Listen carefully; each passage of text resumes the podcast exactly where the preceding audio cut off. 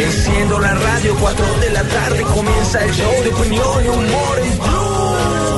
Esto es Voz Populi en Blue Radio.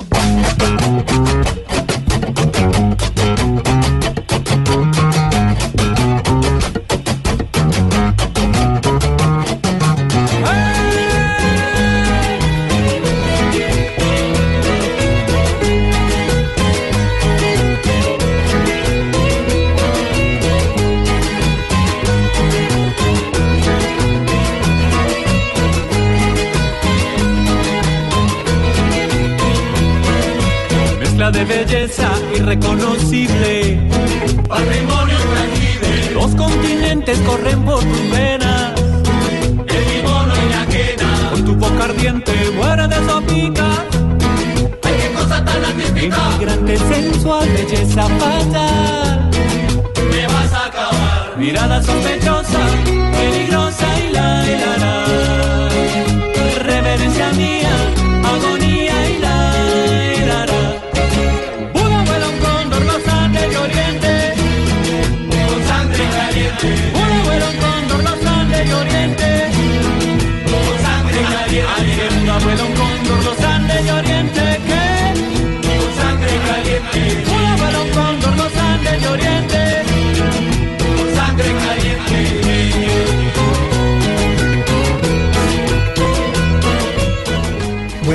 Musical, eh, director musical. Suena esto, muy bonito. ¿Cierto? Sí. Esto es una mezcla, Santi, de... Esto, es- esto es casi llevar la música carranga de- Sí. del maestro Jorge Velosa a mucho más allá, o sea, meterle rock, pop y hacer variaciones, sí, exacto. Anoche estábamos en el eh, congreso de mm, Azocajas en Cartagena y se presentó Chabuco. Va a venir en los próximos días, Santi. Vamos a tener uno de los lunes festivos de regreso con la gente. Y Chabuco ha logrado eso, tomar el vallenato, que originalmente director musical, acordeón, caja y guacharaca, Claro que sí. y volverlo más sinfónico, más de piano, más de bajo, más como jazz. Pero una, Está cosa, bien. una cosa es subirlo y otra cosa es bajarlo, ¿no? Hay prostitución Hay de la de música todo, y hay elevación Claro, de la música. Eso que estábamos oyendo es coger la carranga, que es un, un ritmo maravilloso, y volverlo ahí medio música norteña. ¿A usted no le gusta? Eso, hoy estamos de viernes de estrenos, así que esta es la canción nueva de los Rolling Ruanas, se llama Sangre Caliente.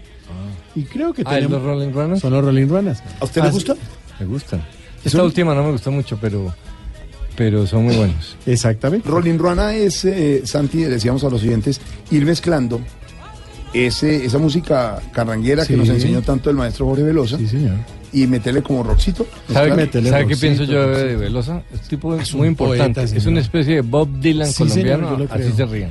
Yo también le, No, le no, opino no, lo mismo, Álvaro. serio. Es Un pensador, un poeta. un- de los grandes que tiene Colombia. No Usted solo es como como- músico, como usted dice, es un pensador. ¿Este disco se llama cómo?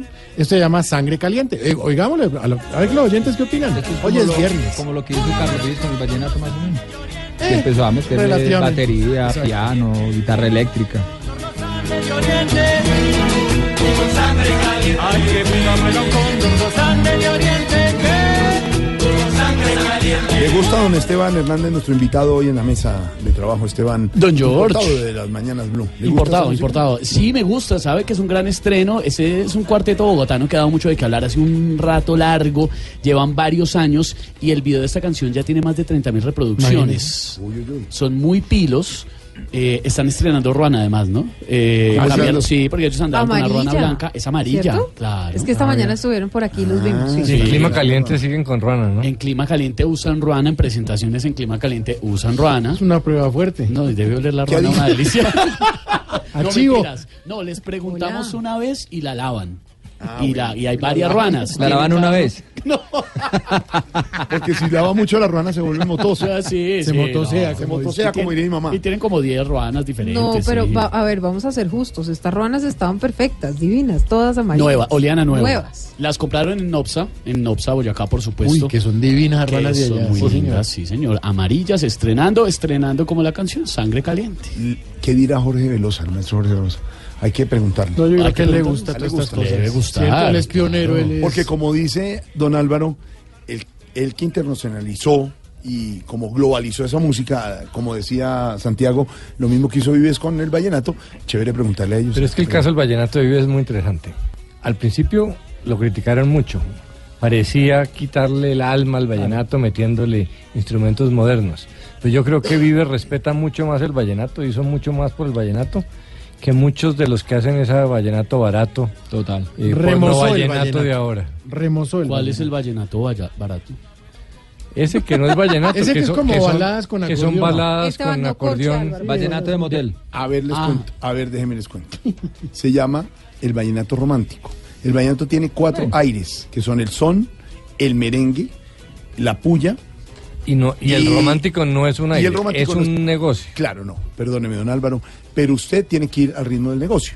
Entonces usted usted podría decir se ahorita va, en radio Es como el reggaetón de hoy en día. niegue, nie- niegue la parte digital. No, la parte digital también puede hacer radio. Claro. ¿Sí me entiende? Entonces, los, los que no son puristas como Álvaro creen que el romántico no es vallenato. Esa discusión la tienen al interior del Festival Vallenato y se han dado duro con ese tema. No, claro, pero fíjese, yo estaba defendiendo a Vives, que Vives fue muy revolucionario, le introdujo eh, hasta guitarra eléctrica al vallenato. Yo creo que le hizo mucho bien al vallenato, lo internacionalizó porque respetaba su esencia. En cambio, lo otro es una forma vulgar, barata, de hacer canciones De balada, con ritmos para el que no tiene ritmo.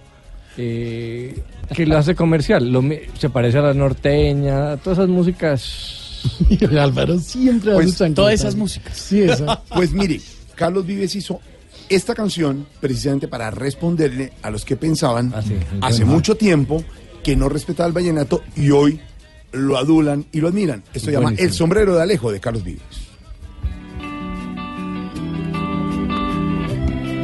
Ayer de tarde escuché en la emisora que ya el vallenato no tiene valor.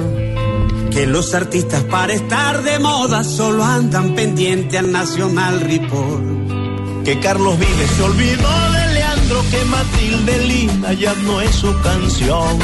Que en otros aires él vive soñando que perdió el camino, dice Isa León. Y es que el comercio terminó olvidando la esencia pura de nuestro folclor. Luis Enrique estuviera escuchando, diría que ya murió la inspiración. Pero en las calles se escucha Bueno, ahí está, justificando Carlos Vives, Carlitos, que usted desde siempre defendió ese vallenato desde la sierra. Claro que sí, por supuesto, siempre.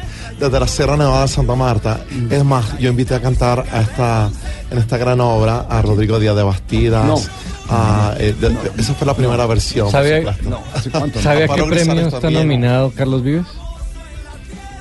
¿Cuál? No es un premio de música, no es un premio de folclore, es un premio de liderazgo. El premio mejor líder de Colombia, Gracias. porque gracias. no me cabe la menor duda que es uno de los mejores líderes de Colombia. Gracias, te quiero, Álvaro. Suba don Carlos Vives y volvemos con nuestra carranga con la que comenzamos hoy, lanzamiento musical en Blue Radio.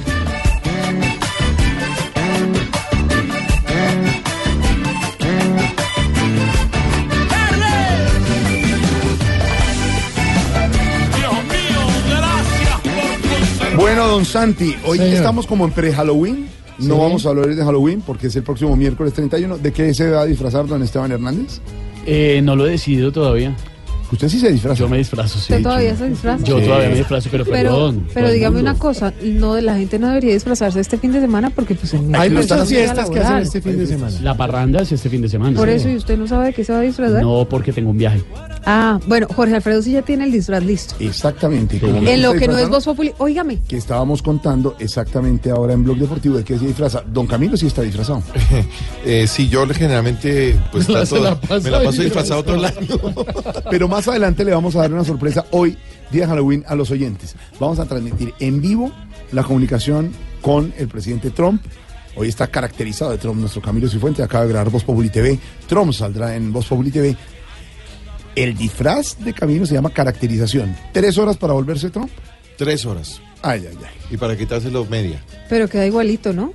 Hoy no estamos de Halloween. El Halloween en, eh, en esta emisora y en Voz será el próximo miércoles. Sí, Hoy estamos con otras historias, don Santos. No, una, una muy buena. Eh, hay una ciudad en, en Italia, en Bolonia, en donde está al norte de Italia, que para que el- nadie utilice el carro y pues tenga como más maneras de transporte, digamos, lo más eh, menos contaminantes, de, por ejemplo la bicicleta, pues hicieron la siguiente campaña. Han pensado a, a- a recompensar a quienes se desplacen en bicicleta o a pie, incluso en transporte público, dándole una cervecita gratis.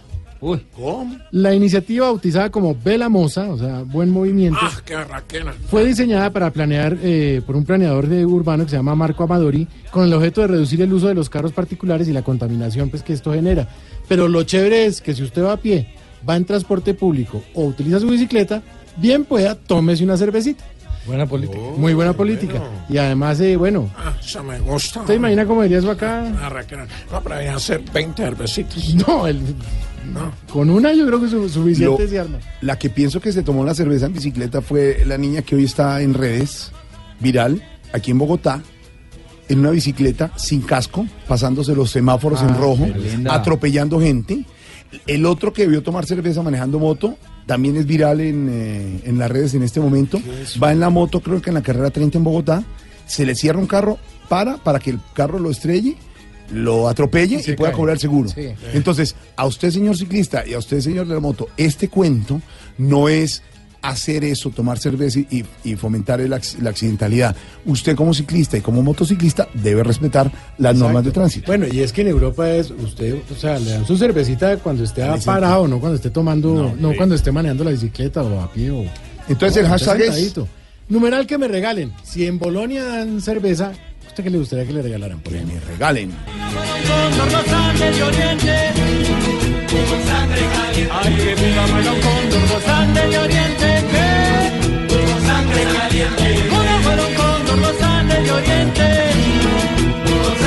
Caliente. Con sangre caliente.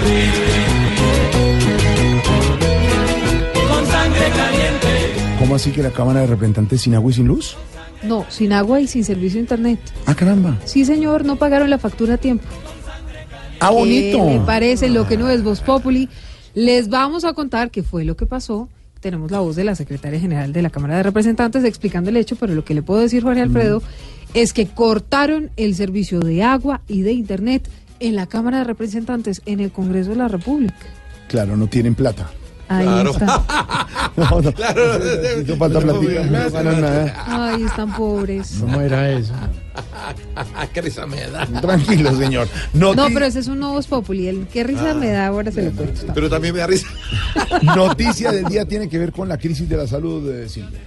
Pues fíjese, Jorge Alfredo, que hay un escándalo de corrupción de marca mayor y tiene que ver con una serie de capturas que hoy anunció el fiscal general, entre otras cosas de Guillermo Grosso, exagente interventor de Salud COP, y Eva Carrascal, delegada para la supervisión institucional de la Superintendencia de Salud.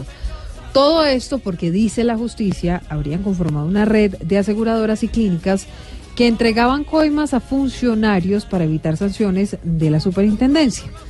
Lo que se está esperando es el pronunciamiento justamente del ex superintendente de salud, Gustavo Morales, por este caso, quien, entre otras cosas, Santiago Ángel, fue el que nombró a Grosso ese cargo de agente interventor ¿A de Salud. El que vino aquí a decir. No, ay, Víctor no. Ah, otro. No, es otro Grosso. Este es Juan Gui- eh, Guillermo. es Guillermo, Grosso, que fue el ex agente interventor de Salud Cop E EPS. Nada con el otro Grosso. Silvia, Jorge Alfredo, sí, y es que justamente Guillermo Grosso fue nombrado por el hoy presidente de ASEMI, Gustavo Morales, esto a partir de una resolución del 27 de mayo de 2013. Lo que sucede es que la Contraloría ya le dijo al país hace algunos meses que Guillermo Grosso se había gastado irregularmente 80 mil millones de pesos como agente interventor de Salud COP, por lo que tiene un proceso de responsabilidad fiscal en la Contraloría, y luego otros 2 mil millones de pesos como presidente de Café Salud. Guillermo Grosso era un personaje cercano al gobierno anterior, al superintendente Gustavo Morales, quien luego fue eh, presidente de Afidrio y ahora es presidente de ASEMI. Nosotros lo hemos estado buscando todo el día para saber pues qué tiene que decir sobre esta captura que ha desatado un terremoto en el sector salud. Recordemos, porque lo que dice la fiscalía es que tiene audios que comprobarían que Eva Carrascal, que era la superintendencia, la superintendente delegada para eh, la supervisión institucional, estaba recibiendo coimas para evitar sanciones sanciones a las EPS y a las IPS que vigilaba la superintendencia. Pues buscamos a Jaime Arias, que es otro personaje muy respetado en la salud en el país, expresidente de ASEMI, del gremio integral de las EPS y las IPS, y nos dijo que esto definitivamente es eh, un golpe a la confianza, un golpe más a la confianza en la salud del país. pero el impacto en la opinión pública es muy negativo. Eso contribuye a que el sector de la salud siga perdiendo legitimidad. Eso y, y- y otras noticias. Eh, y un país donde su sector salud no tiene confianza, pues las cosas no funcionan bien. A mí me parece que el impacto sí es muy duro eh, para todo el sector. Lo que seguimos esperando, Jorge Alfredo y Silvia, entonces es poder hablar con el hoy director de ASEMI, Gustavo Morales, para escuchar sus opiniones sobre estas capturas. Es muy importante. Crisis de la salud, crisis en la educación y mientras tanto diferencias en las cuentas de las FARC, no de la FARC, de las FARC. Crisis en la salud y casos de corrupción hasta para vender, en todo caso, ¿no, Jorge Alfredo? Pues mire, hablemos de las diferencias porque mm, las cifras de los bienes recaudados a las FARC resulta que no coinciden. Ellos dicen que han entregado bienes por 132 mil millones de pesos. Sí. Pero lo que dice la fiscalía es que de eso solamente están en la sociedad de activos especiales un poco más de 30.900, es decir, bienes avaluados por un poco más de 30.900 millones de pesos. La revelación se conoce luego de que, acuérdese, el fiscal Es Néstor decir, Humberto Martínez... hay conejo por casi 100 mil millones por parte de las FARC. es Pues la básicamente un poquito menos de 100 mil, como 90 mil millones, porque lo que dice las FARC es que entregaron bienes por 132 mil millones de pesos, pero lo que dice la SAE es que lo que ellos tienen, pues está evaluado en 30 mil 900 millones de pesos. O sea que ahí hace perdidos falta unos 90 mil 90 mil millones perdidos entre lo que dicen las FARC que entregaron don Álvaro y lo que dice la Fiscalía que hay. Es que siempre supimos que el avalúo era el tema, porque obviamente Ah. las FARC le ponen un valor más alto del que le pondrá Ahí está la otro diferencia. evaluador. Mm, Entonces solo fueron 30 mil No, son, millones. mire, la diferencia son 101 mil 100 millones de pesos si las matemáticas así abuelo Ay, de pájaro no me dan. Me dan. En todo caso, la revelación se conoce luego de que, acuérdense Jorge Alfredo y acuérdense oyentes, el fiscal Néstor Humberto Martínez le pidiera a la Corte Constitucional definir si los bienes no declarados por esa guerrilla son competencia del ente investigador o de la JEP. Acuérdese que la JEP le dio un plazo a la Fiscalía para entregar estos informes y el fiscal Néstor Humberto Martínez mandó una carta diciendo, mire, acá hay un problema de jurisprudencias, por eso es la Corte la que tendría que entrar a mediar. Pues el enredo sobre los bienes de las FARC está a la orden del día y Silvia Charri tiene los detalles de lo que dice la Sociedad de Activos Especiales sobre lo que ellos tienen y en qué está evaluado. Pues el trino de la Fiscalía es una especie de respuesta al comunicado de hoy de la FARC, en donde asegura que el 15 de agosto del año pasado presentaron a la misión de Naciones Unidas el inventario de sus bienes y activos y que de estos a la fecha se han puesto ya a disposición o recaudo de las autoridades bienes avaluados aproximadamente en 132.325 millones de pesos. El ente acusador entonces revela a través de su red social que la Sociedad de Activos Especiales, que es la entidad del Estado encargada de de esos 132 mil que ellos anuncian, solo tienen 30.975 millones de pesos en bienes, es decir, solo el 23% de lo que dice la extinta guerrilla que tienen las autoridades es lo que está en poder de las mismas. En otras palabras, estas cifras no concuerdan y por esto es que el fiscal general Néstor Humberto Martínez ha enfatizado en la importancia de que sus 400 investigadores sigan rastreando los bienes no reportados de las FARC, que hasta ahora van en 2.3 billones de pesos gracias a la extinción del dominio.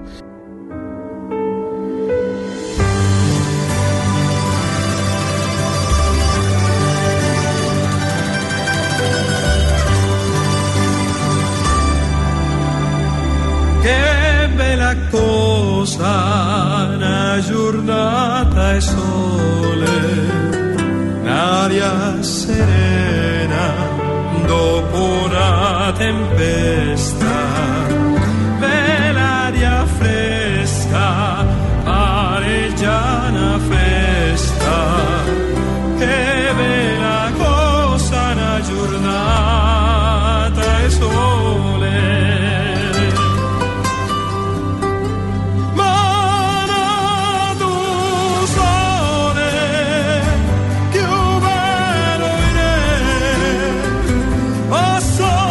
romanticones y todo, pero ¿Qué es la noticia que nos da risa con esta canción, Silvia? Perdón. ¿Cuál es la noticia, Silvia?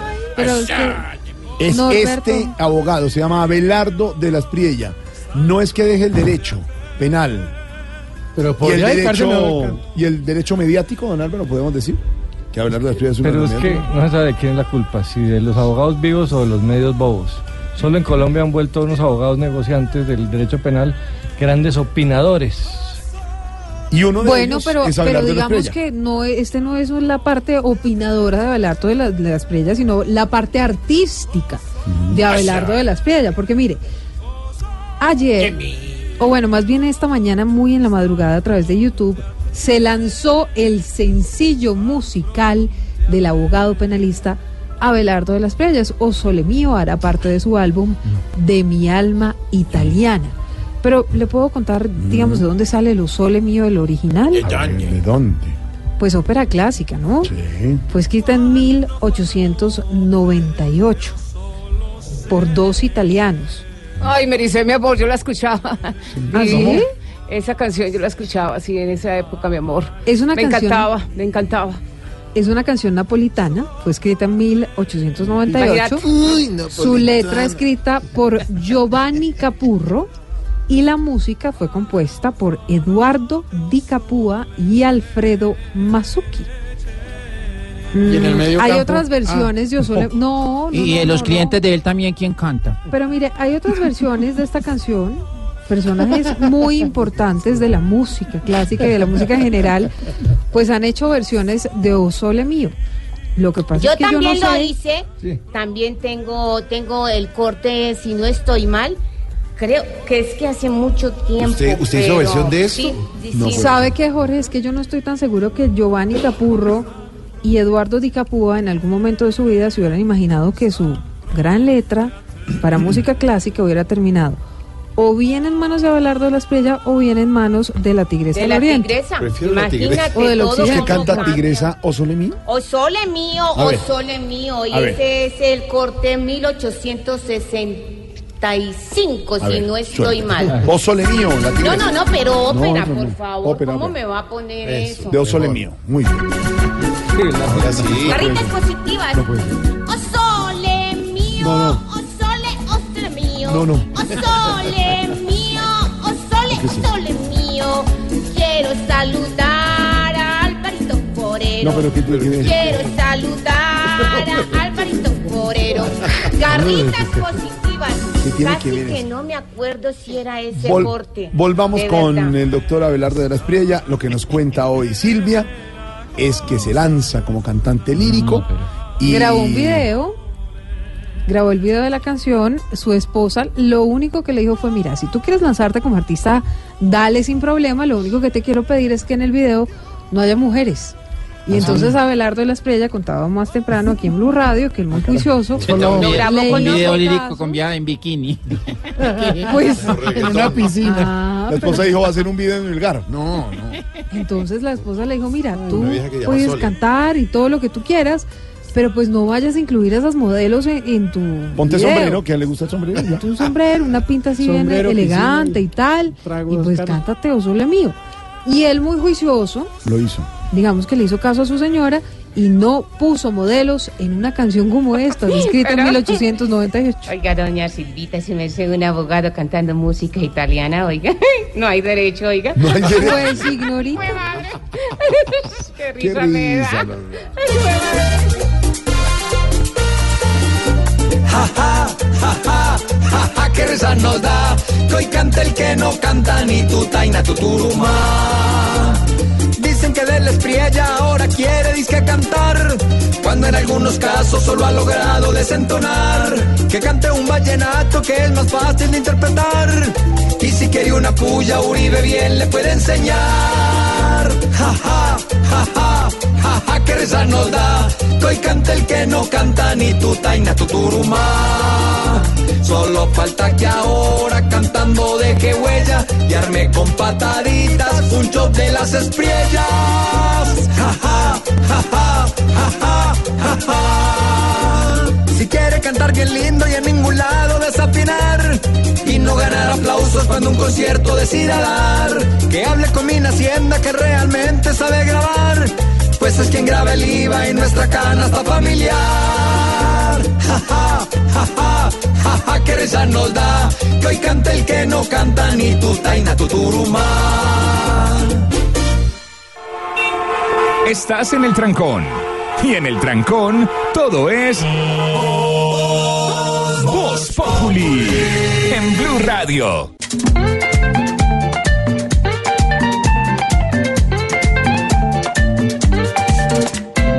Cuando te vi, llegó a mi vida el alba, quedó encendida mi alma para sembrar en el jardín. Cuando te vi, yo te entregué mis ganas, el sol a tus mañanas, fue floreciendo el capullito. Y así creció esta loma de cayenas, nacieron de mi pecho para ti. Por ti creció en el campo la esperanza negra cuando te vi. Cayó en la siembra lluvia y crecieron las flores. Ya se cosecha el fruto de nuestras ilusiones. Mamita linda, cuando yo te vi, cayó en la tierra lluvia, me diste mil razones.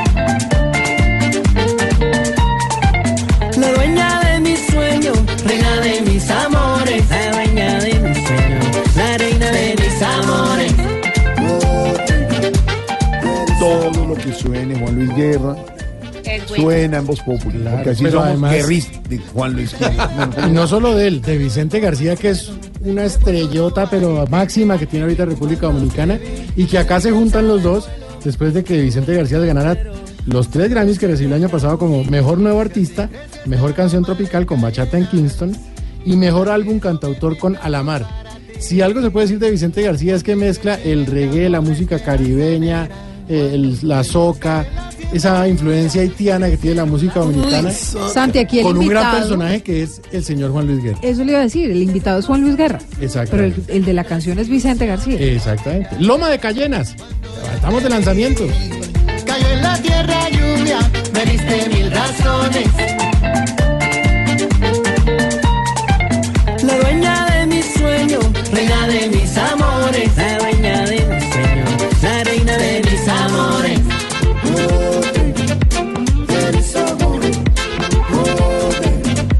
Loma de Cayenas. Ahí estamos escuchándola. Y vamos a preguntarle precisamente a nuestros integrantes de la mesa, numeral, que me regalen. Que me regalen, le preguntamos primero a Norberto, que me regalen qué. Ay, muchas gracias por invitarme a tus chachas. Yo hoy estoy muy feliz porque es viernes. Viernes locochón, viernes recochón, viernes de Vicente García y de Juan Luis Guerra. ¡Upa! ¡Arriba, DJ! Venga, Está guapachoso. Bueno, me gusta eso, está guapachoso. Numeral que me regalen, ignorita. Eso me sea yo que me regalen. Ay, espere que es. Ah, pero como está guapachoso. claro. Prefiere a esa, a esa pastusa que está allá. pero hágale, hágale. Pastusa no, boyaca, su merced, Ahora, respeto. ahora también resulta casándose y yéndose No, acá no, también. señor, ¿qué es hágale, eso? hombre. No, es peruana, no pedastusa. Ay, pero ay, con razón, me No, no, Ignoritas no, su merced, yo no soy peruana, su merced. Pero espere, ignorita, antes de que usted hable, Norberto nos va a decir Ah, que me bueno. regalen. Que me regalen. Va para ti. Un beso. ¿Qué le Sí. pasa, hombre? Venga, Porque venga ella tiene acá. toda la plata. ¿Qué le pasa? No. Venga, quiero. Santi, regálele el beso. Bueno, tome moi, pues para que quede quieto, hombre. Numeral que me regalen, ahora sí, ignorita. Ah, bueno, su merced, yo que me regalen, su merced, una casita. Así Nada. sea de interés social, su merced. Que me pague un Pero poquito lindo de mi vaca. corazón, donde me pague lo que me Yo no debe, le pues debo haya un- justo alguna platica, ¿no? Su merced, Bueno. para la cuota inicial. Venga, hablamos, venga, hablamos. Vaya Bueno, la sí, parte, sí. sí. Numeral que me regalen, eh, pibe. ¿A mí? Sí. ¿Que me regalen? ¿Qué me van a regalar? A mí. Yo no necesito que me regalen nada. ¿No? Porque yo entro gratis a todos lados. ¿Por qué? ¿O no? ¿Y por ¿Tú te- quieres que me regale algo? Sí. Oye, yo te hacer una pregunta a ti y me responde Sí. con sinceridad. Bueno. ¿Tú eres marica? ¿Qué le pasa a este, hermano? Numeral que me regalen, le preguntamos al doctor Uribe. Hombre, por Dios, Santiago. A mí que me regalen un monumento, o un busto del gran colombiano. Ah, vea, pues el otro. Numeral que me regalen, eh, sorterita. Gracias, joven. A mí que me regalen una imagen de la Guadalupana. Me encanta. Eh, bueno, y hoy tenemos la presencia del padre Lindero. La numeral. Virgen. La lu- sí, sí, claro. Numeral que me regalen. Bueno, gracias por invitarme a tu programa. Tú sabes que yo madrugo desde las 3 de la mañana. Y por supuesto, hoy quiero participar activamente de este programa tan impresionante, tan interesante, tan eh, atrevido en- de la forma espiritual. Eh, ¿Cuál es el castal? Ya no jodas, hombre. Numeral No que jodas. me re- No, No numeral jodas. que me regalen. Que me regalen sonrisas espirituales, que me regalen una visión eh, mucho más eclesiástica, que me regalen eh, una, un abrazo fraterno, que me regalen un, un- un choque de, de- de- un choque de manos, de, de manos del alba, que me regalen. Bueno, ya, dejémoslo ahí, ¿Ya? porque no acá sigue regalando cosas. Numeral que me regalen, le pregunto eh, ahora a Lucho. A mí. Sí. Ay, un muchacho Una relleno. caja de pollos. ¿Muchacho relleno? Muchacho relleno, ya de pollo estoy como cansado ahorita para Halloween. Ah. Para Me toca la triqui, triqui, Halloween. ¿Qué así, Esteban? Qué Quiero pena muchacho tenerlo al lado de para- este señor. Pues, ¿Me Numeral. pueden cambiar de puesto? Hola no, Esteban. es que- No, yo estoy No, Lucho, fascinado no. con el que más Esteban. No, ¿Cómo bien, estás? no, ¿Tú bien. cuántos años tienes, Esteban? 26, pero me va a hacer más ¿Por qué no lejitos. tiene reloj? Déjelo, Porque no déjelo. uso. ¿El del ¿No usa celular? reloj? No. Esteban, ya Pero que está bien, aquí. estoy el bien, reloj reloj. tengo aquí. Numeral que me regale. Eh, numeral que me regalen un tiquete a Medellín. ¿Y esa Es vaina? que dejé, la semana pasada estuve en Medellín, muy lindo todo. ¿Qué como dejó? siempre. Pero- Dejé un arrocito en bajo por allá. Ah, me caería bien un tiquete a Medellín. Yo tengo millas. No, gracias. ¿Qué? Esas toca Perdóneme. pagarlas de otra forma. y no. Perdóneme. Profesor. Buenas tardes a Profesor, usted y a todos los oyentes que en este momento se reúnen. Gracias. Lo que es la nueva generación, mire, Esteban Señor. diciendo un arrocito en bajo. ¿A qué se referirá? Pues seguramente es una, una- una frase muy colombiana, quiere decir que tiene a una persona encantadora que lo está esperando. Qué bonito. Qué bonito, profesor. Dicen arroz en bajo, en la época de decían tengo una vaquita amarrada. Caramba. Ah, ¿sí decían antes? Sí, señor, se ¿Una vaquita amarrada? Celebren. Amiga, mía, mía, mía, mía, mía, mía. En la época de Amparo, que una esfinge amarrada. A mí, que me, a mí que me regalen, a mí que me regalen mucha exploración. Aquí está Vicente García, Juan Luis Guerra, Loma de Cayena. Ah, Y así creció esta loma de cayenas en mi pecho. Cayó en la siembra lluvia y crecieron las flores.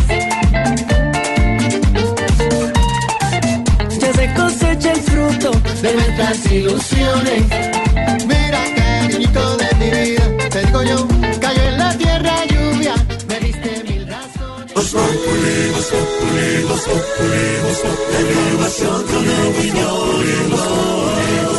Tenemos opinión, mucha imaginación. La noticia está acá y el mejor buen humor. Восток, коли Восток, коли Восток, коли Восток, радост не моя, разклад, коли Восток, коли Бос, Бос, Попули! Бос, Попули! Бос, Попули! Бос, Попули! Бос, Попули! Le dice mi amor, Bos Populi. Esto es Bos Populi. En Blue Radio. Doña Silvia, acuerdo entre el presidente y los rectores de las universidades. Es noticia de última hora, Jorge Alfredo, se está presentando en la Casa de Nariño esta firma de un acuerdo entre el presidente Duque y los rectores de las universidades públicas en Colombia. Estuvieron reunidos desde mediodía, es decir, un encuentro de un poco más de tres horas y media, casi cuatro horas, para tratar de llegar a un acuerdo que en últimas pueda levantar el paro indefinido de los estudiantes de las universidades públicas, pero también asegurar una serie de partidas económicas para mejorar, entre otras cosas, la infraestructura, que es lo que dicen los estudiantes, pues la plata que ha anunciado el gobierno a través de Generación E, por ejemplo, no es suficiente. Por eso, a partir de 2019, Isabela, el gobierno va a incorporar recursos de la reforma tributaria. Pero, ¿cuáles fueron los anuncios, además de este que hizo el presidente Iván? Silvia, buenas tardes, Jorge Alfredo. Bueno, los saludos desde acá desde el Palacio de Nariño, donde hay felicidad. Finalmente se llegó a un acuerdo y lo que se firmó es lo siguiente. Durante el 2019 el presupuesto crecerá un, un 3 puntos porcentuales y más de cuatro puntos porcentuales del 2020 al 2022. Adicionalmente, el gobierno eh, se comprometió a destinar un billón de pesos para la infraestructura. Asimismo, eh, dice que los recursos para la inversión para la inversión con cargo en el presupuesto nacional llegarán a 300 mil millones anuales, sumando 1.2 billones adicionales para los cuatro años del gobierno. Pero escuchemos al presidente Iván Duque, quien hizo el anuncio hace pocos segundos. en cabeza del presidente de la República, la ministra de Educación y los rectores del sistema universitario estatal y de la red de instituciones técnicas, tecnológicas y universitarias, teniendo en cuenta que la educación superior es una prioridad para este gobierno y reconociendo que las dificultades y retos en materia financiera de las instituciones de educación superior públicas se han profundizado en la última década, comparten que hemos llegado a un acuerdo en los siguientes términos. Primero, que durante este periodo de gobierno, las transferencias de la nación para funcionamiento de las instituciones de educación superior públicas crecerán en un IPC más tres puntos porcentuales en el año 2019. Adicionalmente, el presidente Iván Duque anunció que los rectores se comprometieron también a conducir un ejercicio pedagógico desde este momento para explicar el alcance del acuerdo sitio. Isabela, pues detalles de esta noticia y lo que dicen los estudiantes los vamos a tener en segundos aquí en Voz Populi a través del sistema informativo de Blue Radio, también en blueradio.com. Estamos muy atentos a los desarrollos de esta importante noticia, este anuncio que ha hecho Álvaro, el presidente Iván Duque. Se metió dentro de la discusión. Ayer los estudiantes se levantaron de la mesa, estaban reunidos con la ministra de Educación. Hoy los rectores fueron a la Casa de Nariño y parece que hay luz verde. Sí, Silvia, los estudiantes querían eh, que se hiciera una mesa con ellos.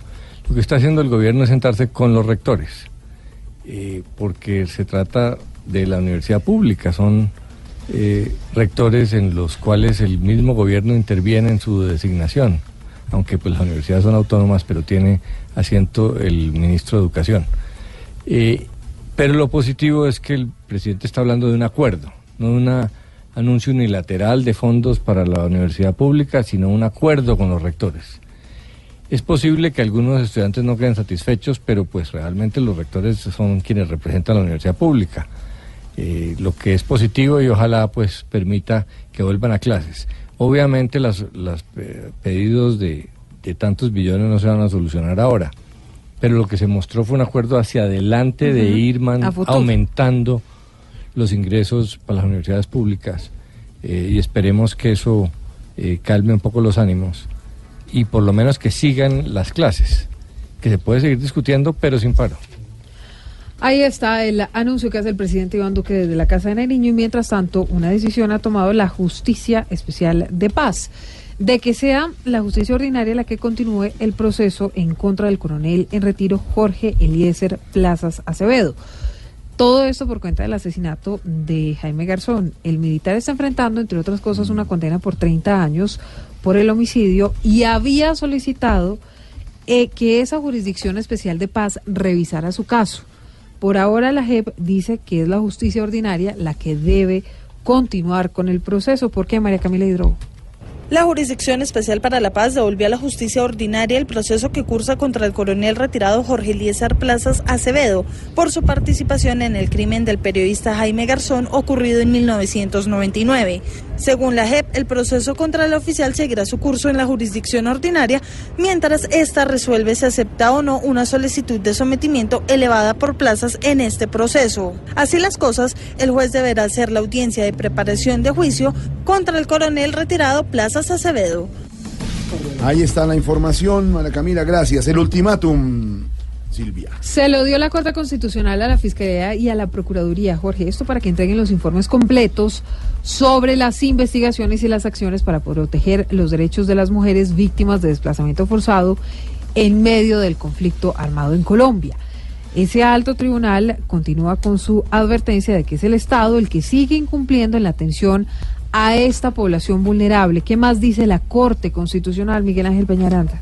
En el marco de la sala de seguimiento de estados de cosas inconstitucionales de dos sentencias del alto tribunal, precisamente esa sala le dio 20 días a la Procuraduría y a la Fiscalía para que envíen un informe detallado sobre las cifras de las investigaciones que han adelantado de las mujeres que han sido víctimas de desplazamiento forzado y de abusos sexuales en medio del conflicto.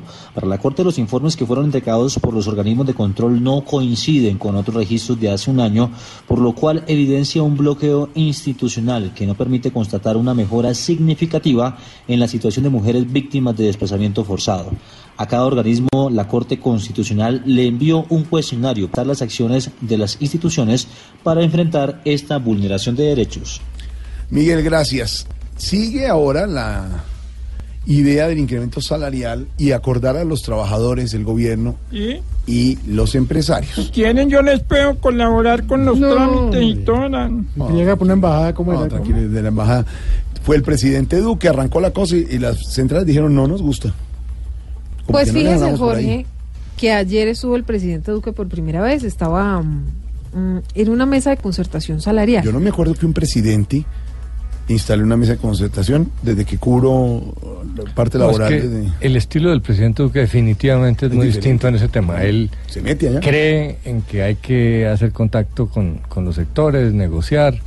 eh, vamos a ver qué logra en esas reuniones, porque una cosa es sentarse y otra sacar consensos. Fíjese que a veces con quien se sienta no queda tan contento, pero tienen que reconocerle que es un presidente abierto, que va, que pone la cara.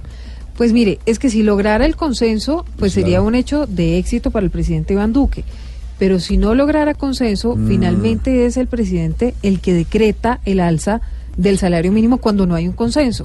Yo no sé si se ve muy bien que el presidente que participó en esas negociaciones luego final. sea el que tome Claro. la decisión final unánimemente y decrete el aumento en el salario Pero mínimo. técnicamente lo de ayer no fue una negociación del salario mínimo, fue una concertación laboral. No, fue una concertación, temas. pero entre otras cosas sobre la mesa pues está el tema del salario mínimo. Pero hay rumores por ahí que dicen que el gobierno le está sonando cada vez más la idea del presiden- expresidente Uribe de hacer un asen- un Sí, aumento señor. grande del salario mínimo. No solamente eso, sabe que además de que aunque no han revelado las cartas, lo que las centrales obreras dicen es que están de acuerdo con esa propuesta del senador Uribe.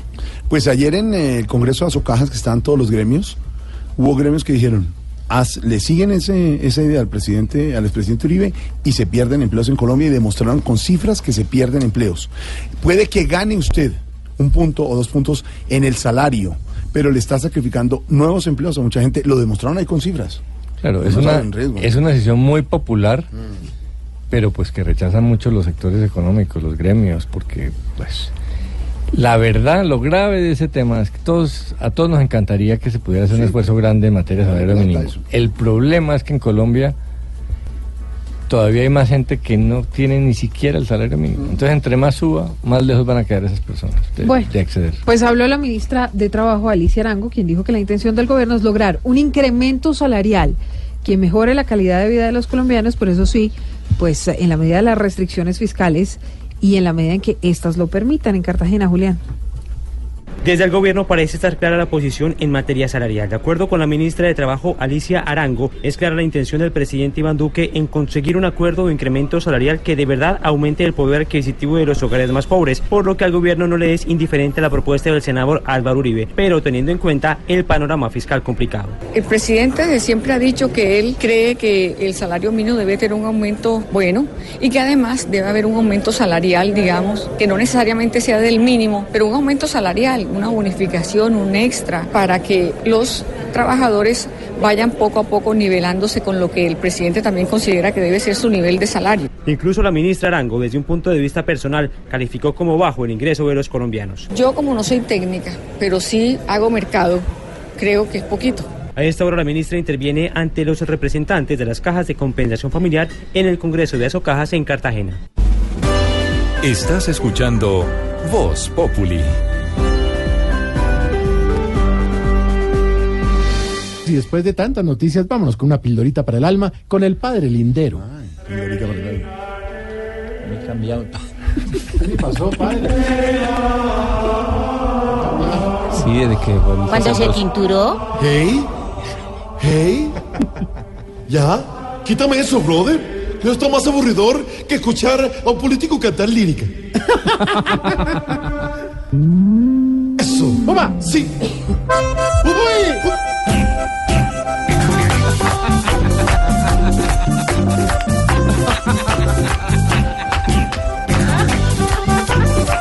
Padre, ¿está bien? Estoy perfecto. Se Eso. transformó. Y justamente hablando de eso, eh, hablando de, de Colombia, quiero y creo profundamente que no hay una fiesta que nos alegre más en este país que el fútbol. Y en esta pasión por el fútbol se da una situación muy interesante. El llamado hombre es feliz corriendo tras una pelota y la mujer corre tras la pelota llamada hombre. Tú sabes. Porque en Judas 5, ventrículo 36, aurícula 58, dice muy claramente, todos los domingos soy el pibe de mi barrio, dos ladrillos mi campín, mi barrio el vecindario. Todos los domingos soy el pibe de mi barrio. Todos los domingos de mi vecindario. Tú sabes, Jubilí, el fútbol mueve nuestras fibras.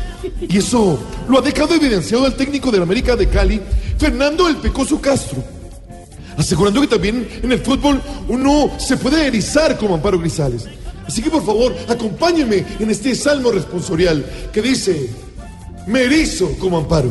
Me erizo como amparo. Bueno, pero todos, dejen los celulares, concéntrense. Este no es un programa de radio. A ver, me erizo como Amparo. Me erizo como amparo.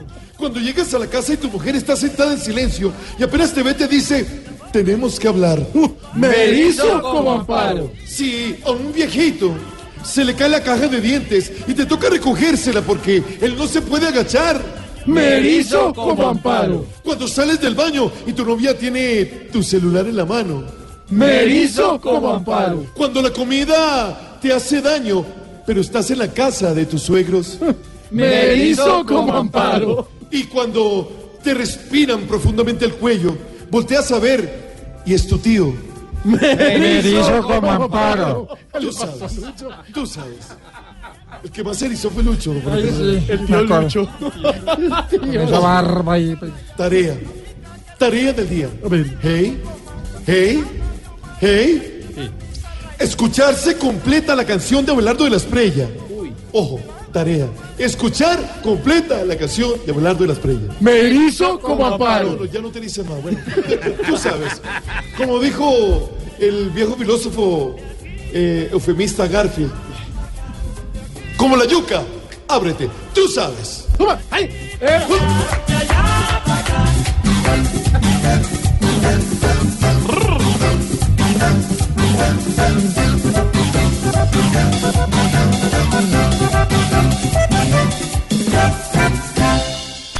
Que el jefe no te dejó salir temprano de la oficina. En la oficina, todo es Voz Populi. ¿Qué está pasando, Silvia? Pues está pasando con el director del FBI, Jorge Alfredo, que advirtió que podría haber más paquetes sospechosos en Estados Unidos. Estamos muy atentos. Mientras tanto, el hombre señalado de haber estado involucrado en el envío de estos podría afrontar una pena de 58 años de cárcel. En el mundo también está pasando en Brasil, hay expectativa por las elecciones de este domingo, en las que se enfrentan el candidato de ultraderecha Fernando, mm, de ultraderecha Jair Bolsonaro, con el opositor Fernando Haddad. Pues ah, lo cierto es que Haddad ha dicho que apoyar a Jair Bolsonaro supondría favorecer el odio y la violencia en ese país. También está pasando, terminó la audiencia en la que la JEP estaba escuchando los testimonios de los familiares de los 11 diputados del Valle del Cauca secuestrados y asesinados por la entonces guerrilla de las FARC. Y está pasando también con los enfrentamientos que se presentaron hace pocos minutos entre campesinos y el ESMAD en San Vicente del Caguán.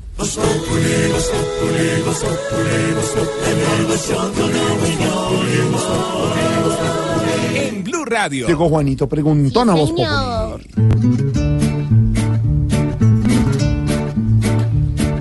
Juanito preguntaba con deseos de saber las cosas que en Colombia no podía comprender. Juanito, adelante, dinos tu interrogación, que hoy nuestros expertos te darán contestación. tengo un experto que es mi tío Felipe Sureta y dice Juan. así.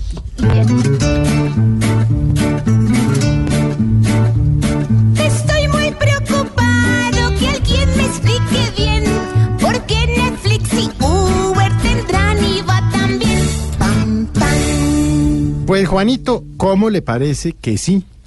El gobierno ha anunciado que va a ponerle un IVA a las plataformas, em, las nuevas plataformas. Y obviamente referido a plataformas, pues estamos hablando de plataformas que prestan servicios como por ejemplo Netflix y Uber. Y ya están hablando de ponerle un 19% de IVA. Claro que, Juanito, yo a veces... eh, eh, dudo sobre el tema, porque si las plataformas, como varias personas han dicho, no son legales, por ejemplo Uber, que presta un servicio de transporte, de intermediación entre la plataforma y un eh, usuario y por supuesto un conductor, entonces eh, meterle impuestos no los legaliza de alguna manera, o por qué no se sientan, Juanito, como se ha hecho en muchas partes del mundo, en México, por ejemplo, o en, em, en algunos estados de los Estados Unidos, y pónganlos a tributar otros, otros, otro tipo de,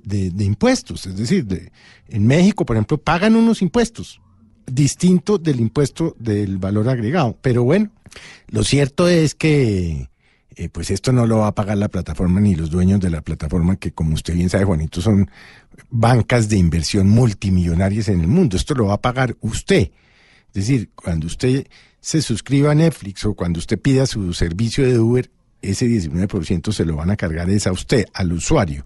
Entonces, de alguna manera, por un lado o por el otro nos van sacando la plata, ¿no? En reformas tributarias, en impuestos, en valor agregado, en tasas, en contribuciones, en, bueno, en fin, eh, a tal punto que Colombia es uno de los países eh, con mayor índice de tributación para las personas naturales. Eh, hay personas en este país que alcanzan inclusive a pagar hasta el 54% de sus ingresos anuales al fisco, a la DIAN. Y eso, eh, de alguna manera, es desproporcionado porque, por ejemplo, en Estados Unidos usted paga el 30, 32, en Canadá paga el 39, el 40. Pero mire lo que usted recibe allá y lo que usted recibe aquí. Entonces, Juanito, pues sí, la mala noticia es que em, cada vez que usted pide un Uber, le van a cobrar el 19%. Y si usted está em, adscrito o tiene servicio de Netflix o de Amazon Prime, por ejemplo, que es otra prestadora, o de HBO, o de Fox, todas esas, pues alístese porque se le van a encarecer, Juanito. Nos pusieron a pagar yo a nosotros. Gracias, tío. Juanito, la respuesta ya dejó tu duda atrás. El lunes te esperamos para que preguntes más. Si esto con el IVA va a continuar así, es mejor comprar carro y comprar DVD. Pobre Juanito preguntón, siempre buscando explicación. Solo Blue Radio le dará contestación. Como siempre, dentro de instantes volveremos con Trump, Barbarito. Y este domingo, a las 10 en punto de la noche, estaremos con Voz Populi TV. Voz Populi TV, Voz Populi TV, aquí el humor crea opinión. Ojalá que no sea solo tilín, tilín, pues seremos los jueces cuando estén en el ring. Voz Populi TV, Voz Populi TV, Voz Populi TV, Voz Populi TV. Vaya, pero qué sabor. Hola mis guapos, hola mis guapas. Ha ocurrido un tsunami en el género regional popular. Me he enterado, me lo han contado. El epicentro, el guapo de la canción, Franco Londoño, que se viene con su nuevo tema, El Bravo. Suéltamelo, suéltamelo.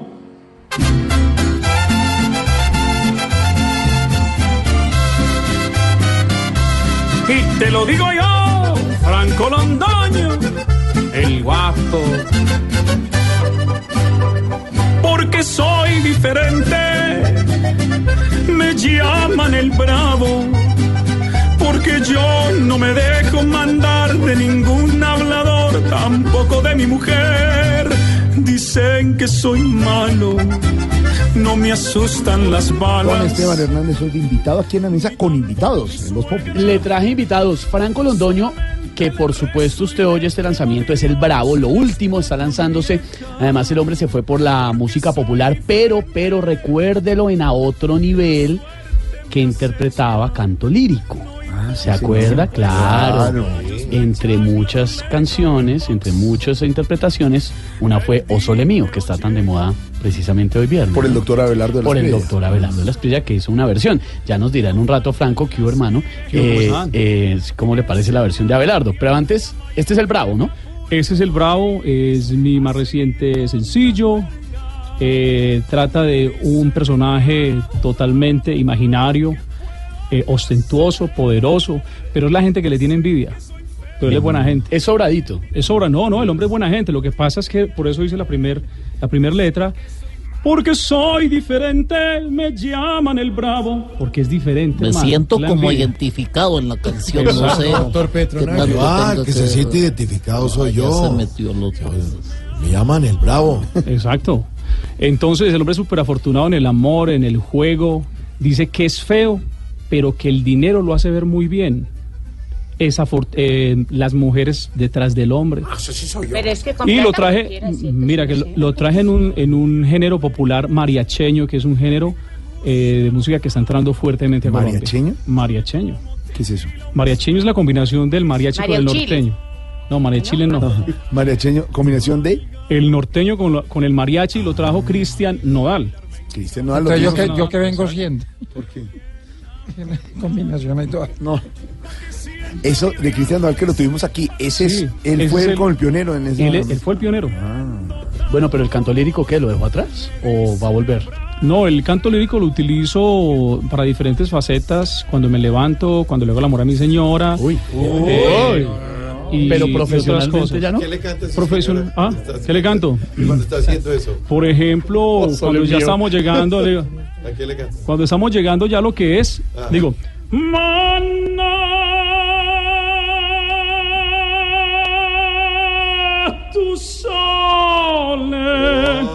Y, lo- y los vecinos no se ponen bravos, los vecinos. No, los vecinos, lo- los vecinos dicen otra, otra. Ay, me dice mi amor, si te llamas mi vida. Tan bello. Otra, Tan bello, tan Franco, tan otra vez el lindo. lírico para poner en las redes. Yo le digo cuando uno, dos, tres. No, no, no, todavía no, todavía no. Es que yo manejo más mal esto. Pero era, listo, ya. Bien genial, bien genial.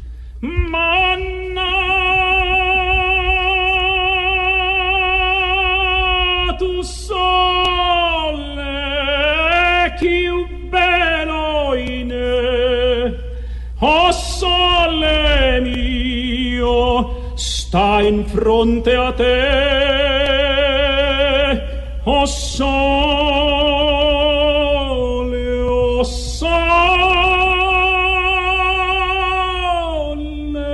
mio sta in fronte a te sta in fronte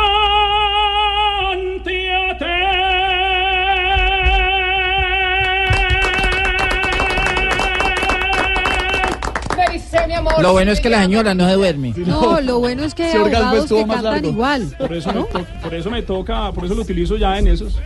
Pero póngale, esos casos. póngale al abogado Abelardo. No, no, Esteban no, al no. abogado, a ver qué opina. Ah, bueno, sí, porque para que nos dé el concepto, porque Sí, sí, como sí. Abelardo de la Espriella sacó su versión de O Sole Mío, suena así.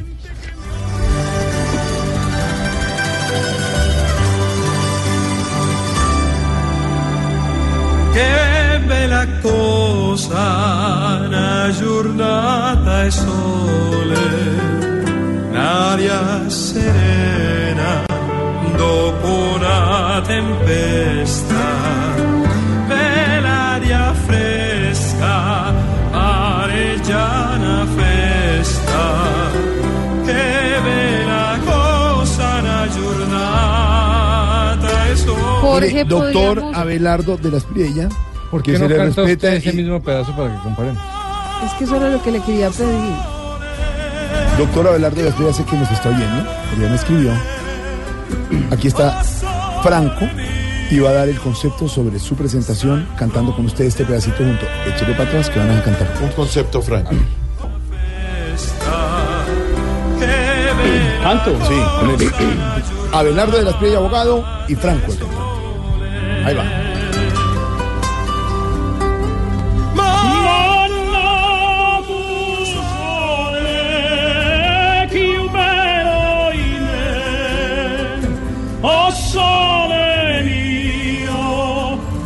Sta in fronte a te.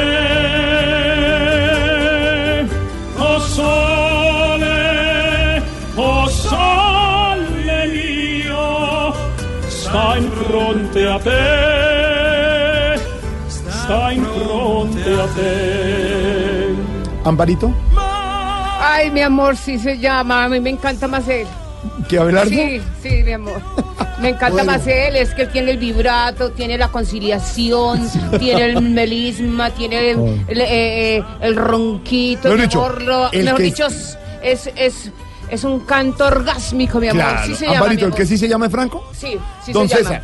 Bueno, yo quiero decirles que jamás había visto un manejo vocal tan grande, tan exquisito, desde el fondo del diafragma, apoyando como debe ser la apoyatura, la coloratura, la modulación, los melismas. Gracias, César. La respiración. Gracias, César. Pero no te llamas. No te llamas. Y el doctor Pipe, Abelardo Pipe. sí se llama. Abelardo también cantó. No, sí, claro. Aquí yo pensé que el que había cantado era Abelardo. No, a mí me gusta Fran. Pipe, ¿quién le gusta? A mí me gusta, papi. Don Franco, era Me solamente así se llama. porque el doctor Abelardo lanzó hoy el disco. Él es Sí. abogado, es aficionado, pero está bien, ¿no? ¿Es aficionado? Sí, porque la pronunciación es un poquito flojo. ¿Flojo? Sí. ¿No le gustó? No, la, la, la- pronunciación. la pronunciación italiana. Ah, ok, pero, pero en, en general el nivel. Pero en el concepto, digamos, tendría, tendría que verlo realmente eh, en vivo, porque tú sabes que hoy en día con Mr. Autotune... Ah, pero él cobra mucho. ¿Sabe que me parece, me parece curioso que diga lo de la pronunciación? Abelardo de las Piedras creo que vivió cuatro días en Roma. Por eso debe ser. Pasó un día por Nápoles. Que no se dice, qué bella cosa, cosa no es, A ver, es cosa. de uno, de cosa. uno a cinco. Afinación. Afinación, el Autotune funcionó. Tempo. El, el editor de Pro Tools también funcionó. Color. Eh, color.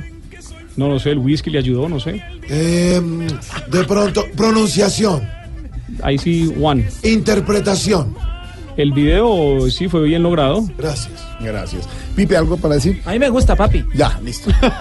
Don Franco, bienvenido siempre. Esteban. Oiga, Franco, y antes, pero entonces Bueno. antes de que se vaya, hermano, el lanzamiento que es el Bravo, sí. o sea, le ganó, o le ganó su, su recuerdo de infancia, sus raíces en la plaza de mercado, donde creció, Claro. le ganó a la, a la- a la lírica. Volvimos, a- volví, regreso a Colombia después de 18 años y regreso con lo que escuché cuando era joven. Eh, mi padre era expendedor de carnes. Yo crecí eh, escuchando este tipo de música. A los grandes, grandes eh, cantantes de la música popular fueron tenores. Pedro Infante, Antonio Aguilar, Javier Solís. Jorge- Javier Solís, Javier Solís, claro. Jorge Negrete. Entonces no es, no, no estamos como muy alejados y yo quiero ya estar cerca de mi pueblo, de mi tierra con esta nueva producción, el Bravo. Cante, cante, cante, Franco. Bájeme la música. Franco. muy bien dotado, me dicen el bravo, bravo, bravo, ¿qué puedo yo hacer? Dicen que soy feo, pero a mí el dinero me hace ver muy bien. Dicen que soy malo, malo, malo y eso me resbala. Hay gente que me odia, pero las mujeres que escuchan Voz Populi, las mujeres me aman. Y te lo digo yo, Franco Londoño, el guapo. Porque soy diferente, me llaman el bravo. Populi. Voz Populi. Voz Populi. Voz Populi. Voz Populi. Voz Populi. Me dice mi amor, Voz Populi. Esto es Voz Populi en Blue Radio. Populi.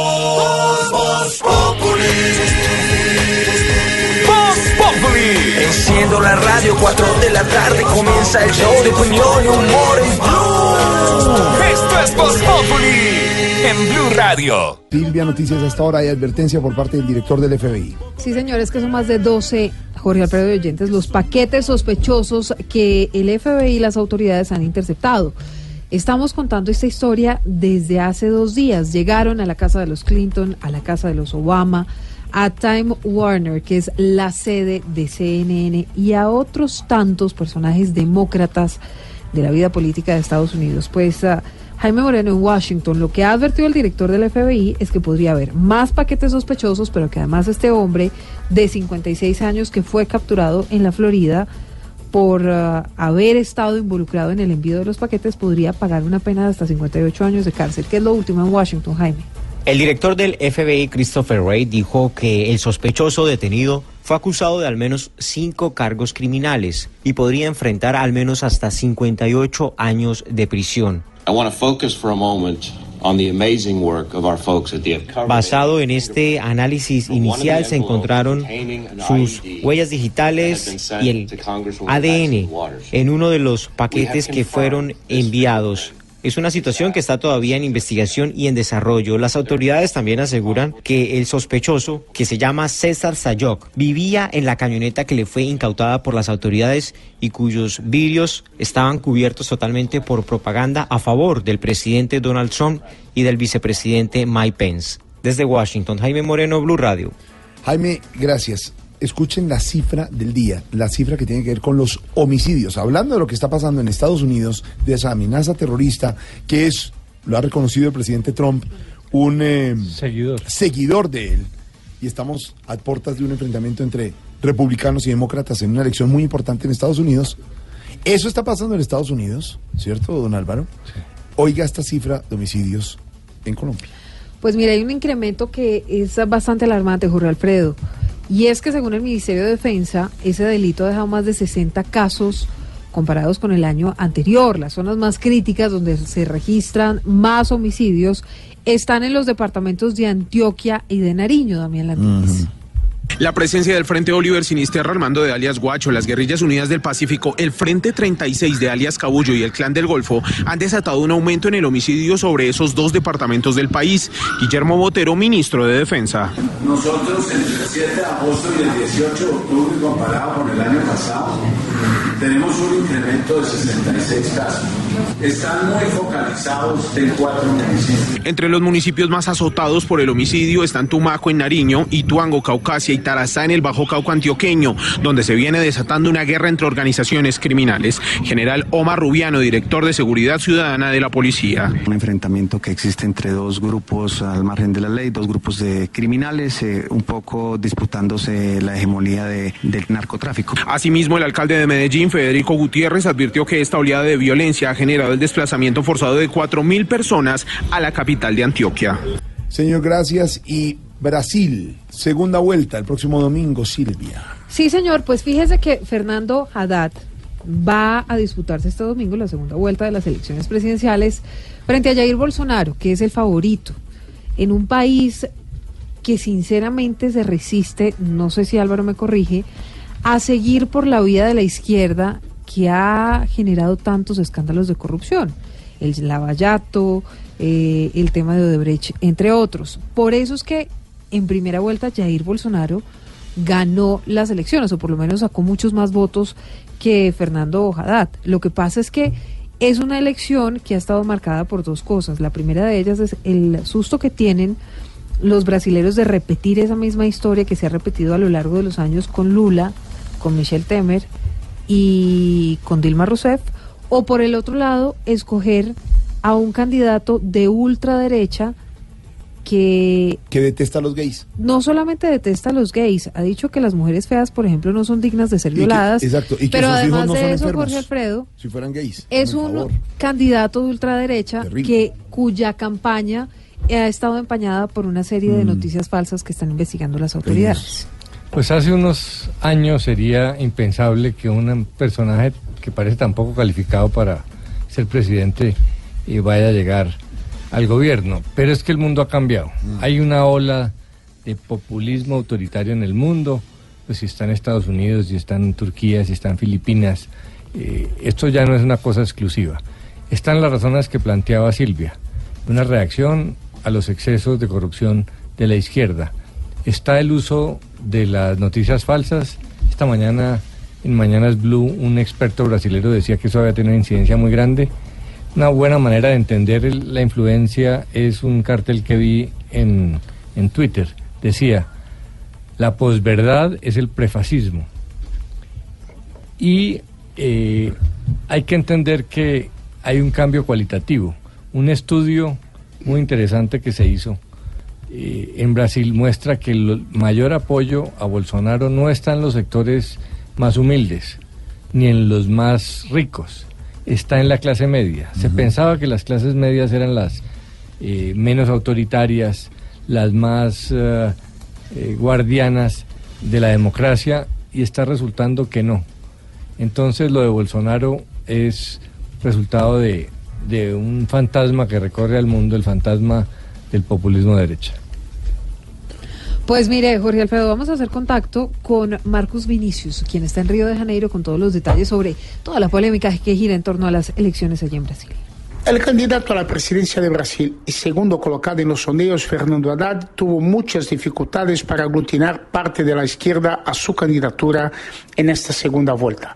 Haddad no logró apoyo de gran parte de los candidatos derrotados en la primera vuelta, como Ciro Gómez, tercer colocado, ni del líder de los socialdemócratas, el expresidente Fernando Enrique Cardoso, quien dijo no confiar en el candidato del expresidente Lula. Haddad y la militancia prometen trabajar hasta el último momento para intentar dar la vuelta a unos sondeos que apuntan a una derrota hasta el momento por más de 10 puntos percentuales de diferencia. De Río de Janeiro, Marcos Pinto para Blue Radio. De Brasil nos vamos ahora para Cuba, Barbarito. ¿Cómo vamos, mi Barbarito? Muy bien, estamos gozones, porque hoy tengo, si en el cielo hay apóstoles y hay santos, debe estar el señor Miguel Calderón. Yo de Cuba y su sexteto, la voz de Cheo Feliciano y esto que se llama Barquillero. más bravo del solar. Las traigo bien dulce y bien sabrosona. Si algo podemos decir del señor Joe Cuba, es que es el padre del Bugalú. Y de verdad, si existe Dios, al lado de él debe estar el señor Joe Cuba, de los mejores que puede dar los exponentes de la música salsa. Y sobre todo, de esta linda música. Oye, eso, oye, eso. Avanza con él ahora, mira que se está gastando. Mas luego no va a gozar que de la buena. Artillero, tú eres el bravo del sol. Es para que chupe. Chupa, chupa, chupa, chupa. Buena. Buena ¡Un música, buena música, Barbarito. Hoy viernes, ¿cómo vamos? Bien, eh, ¿cómo estás tú? Bien, Barbarito, ¿qué tal todo por allá en la isla? Bien, mi hermano, por aquí estamos recibiendo a compañero Oniesi, eh, que llevaba 20 años viviendo en los Estados Unidos. Yo regresó. Sí, no me diga, vino de turista. No, vino de portado. El jueguillo de palabras. ¿no? jueguillo, jueguillo, que llamas tú. Claro, pero, pero conoció todo Estados Unidos. Pregúntele, ¿qué fue lo que más le gustó de New York? Pues espérate un momento, que lo, no sé, está, está viejo, me tengo que tenerlo en- en- sentado en el sillón. Mira, muchacho, que te gustó más los Estados Unidos que Madonna. Ah, se presentó allá y ¿qué fue lo que más le gustó de Los Ángeles? Espérate a ver. Bueno, ¿te gustaron los Ángeles? Que Madonna también. Ay, bueno, ya que insiste con ella, ¿qué fue lo que más le gustó de Madonna? Oniasi, espérate un momento. Oniasi, ¿que ¿qué fue lo que más te gustó de Madonna? Que las cajitas feliz. No, no, no, no, no, no. Mira, mira, vaquillero, ya, de Cuba. ¡Pamita! El señor de Cuba, un ingenio único. Mira tú que eh, toda la industria disquera que sacó la mayor parte de la, de la gente latina y sobre todo de la música cubana eran judíos. Y el uso de las letras en inglés ejecutadas en los bailes judíos e italianos les abrió la puerta a Joe de Cuba para tocar, por ejemplo, en el Pine Hotel o también eh, en otros sitios donde eran bastante reconocidos. Y fue allí donde empezó su carrera, pero con el sello Tico y con la incorporación del señor Cheo Feliciano, recomendado por Tito Rodríguez, fue que este sexteto logró el boom de todo.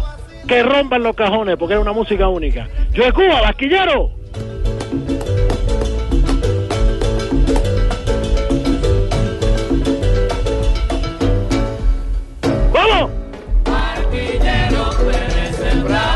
Buena música, buena. Hola, ¿qué- ¿y qué más trajo su compadre Oniesis de Nueva York? Bueno, mira, trajo un, un móvil, ¿cómo se llama ya? Una, un aparato. Celular, celular. Un, un celular. Bueno, increíble, muchacho. ¿Por qué? Ahora lo descargamos algo y que se llama el WhatsApp. ¿Y qué tal? Bien, bien, bien, bien. No sabía que existían tantas cosas. Solo que nos salió un aviso que, nos, que decía, se saturó el teléfono, lo puso lento, lento, lento, lento. Un virus, ¿qué decía? No, decía, mira, espérate, que acá lo tengo, lo leo. Jorge Alfredo te ha añadido al grupo. No, hombre. No, pero son grupos de trabajo. Pero explíquele a los oyentes que es que usted es administrador como de 24 grupos de WhatsApp. 25. Muchacho, pero eso te Entonces, pagan. por eso elaboró. Claro, claro. Mire, Dime, dime. Tengo que reconocerle una cosa, creo que no se lo había dicho antes, Dime, dime, muchacho. pero es frente a la vicisitud, a las cosas que pasan, no, no estar tan actualizado tecnológicamente, cómo le da la vuelta a la historia, Sí, ¿cierto? Cómo le saca punta, La punta. al cuento, cómo sí. le da el humor, cómo llega el chacarrillo. Carrillo, Barquillero, yo de Cuba y su sexteto. Barquillero, tú eres el bravo del sol. para que chupe. Chupa, chupa, chupa, chupa, chupa, chupa. Era un sexteto tan grande y tan maravilloso que todos eran eh, polimúsicos. Mm. Mientras uno tocaba en una cosa, el señor Cheo Feliciano hacía coro o también tocaba la campana o el bongo. Eran unos músicos únicos. En el 64, el sexteto participa en la New York World's Fair, Mm. preparándose para eh, en, el, en el Carnegie Hall, bueno, tú sabes, sí. y también en el Teatro Apolo, en donde van a realizar la apertura del show. Imagínate de quién, del señor Jay Brown. No. Jay Brown pidió, porque dijo, ¿qué es esta música que suena en Nueva York, que es medio latina y medio, medio inglés? Sí. Le dijeron, es Yo de Cuba. Pues Yo de Cuba fue el que le abrió siempre los telones a Jay Brown. Y también el señor Mar- eh, Martínez Scorsese, tú sabes, Mm. en todas las películas que ha realizado, mete música del señor Yo de Cuba. La mezcla perfecta entre lo que era Nueva York y los latinos. ¡Paquillero! Ay, mira, mira, mira que se Y el gasta. señor Cheo Feliciano cantando. Tú sabes, bueno, Cheo Feliciano después salió en el 65, problema de drogas, eh, le daba duro bastante. Y bueno, fue reemplazado. Qué buena voz, ¿no? Pero fue la voz única del secteto de Yo de Cuba. Y sus éxitos se, se dividieron de ahí, bueno, está todo como el ratón y toda esta cosa. Eh, vamos aprendiendo, mira, vaquillero. Vamos aprendiendo. Para los pollitos que les gusta el vacilón. Hola, Barbarito, pero hablando con el tema, al tema del celular, Dime, ya dime. están allá con celulares tranquilamente, no tienen toda la tecnología. Bueno, eh, esto de los celulares es increíble. Aunque te digo, ¿no? No deberíamos impresionarnos tanto porque estos celulares de, de, de Apple y toda esta cosa lo inventó un cubano. ¿Cómo? ¿Cómo que un cubano? Claro, pues, pues por eso trae la, mo- la manzana mordidita. no la trae Ah, ser, claro, claro, claro, claro. Imagínate tú, si fuera KFC también no, no habría un baldecito un buen- Pero pero esto es lo máximo. Eh, tienen de todo, le- eh, tiene para pedir taxi, tiene para pedir la motocicleta, la guagua también la puede uno pedir por ahí. Sí. Es más, te dejo Luis Alfredo porque, Jorge. bueno, ¿y Emir dónde está? eh, No, pues es Bueno, que hay ahí no hay ningún. Sí, Barbarito, hola, ¿qué ha habido? Hola, mi, ¿cómo estás, Silvia? Bien, ¿qué ha habido? ¡Ay, por fin! Se Bueno, aprendió mi nombre, qué Silvia bueno. Quintero, siempre No, has sido tú, si a menos que me diga mentira, usted ha cambiado el nombre. no, Barbarito, pero es Silvia Patiño, ¿no? ¿Y, Bueno, por qué, y, por qué, Patiño no. ¿Y por qué nos deja? Acuérdese por Silvia Patí. Sí, oh, muchacho, es lo que acaba de decir el señor Álvaro Correro. Silvia Patiño. ¿Cómo interpretamos eso, Barbarito? Bueno, que Silvia para ti, Silvia para mí. Silvia para ti. Silvia para mí. Bueno, en fin, cosas de la vida. Pero, eh, ¿sabes qué voy a hacer yo con, este, con esta cosa que tengo ahora? El aparato de este celular. Así que, Vamos a pedir un domicilio, vamos a, por fin vamos a comer. ay, qué bueno. ¿Un domicilio con, con qué? ¿Con él? No, no, lo vamos a vender para comprar empanadas y No, la gente, no, para que la hombre. gente pueda comer. Barbarito. Barbarito, antes de que se vaya, además de los celulares, ¿qué más ha llegado de tecnología? Bueno, aparte del aparato celular o móvil, hoy nos llegó una cosa que ustedes usan mucho, sobre todo los adolescentes. Hasta en el baño lo usan, es un ¿Ah, Mac, sí? es un Mac. Un MacBook. No, un Mac- una maquinita para No, hombre. la pierna, allá, Una por allí. maquinita. Barbarito. Abrazo. Te dejo, es grande, el siempre grande, yo de Cuba y su sexteto. La Barbarito, Feliciano, y esto que dice así, barquillero. para que chupe. Chupa, chupa, chupa, chupa, chupa, chupa,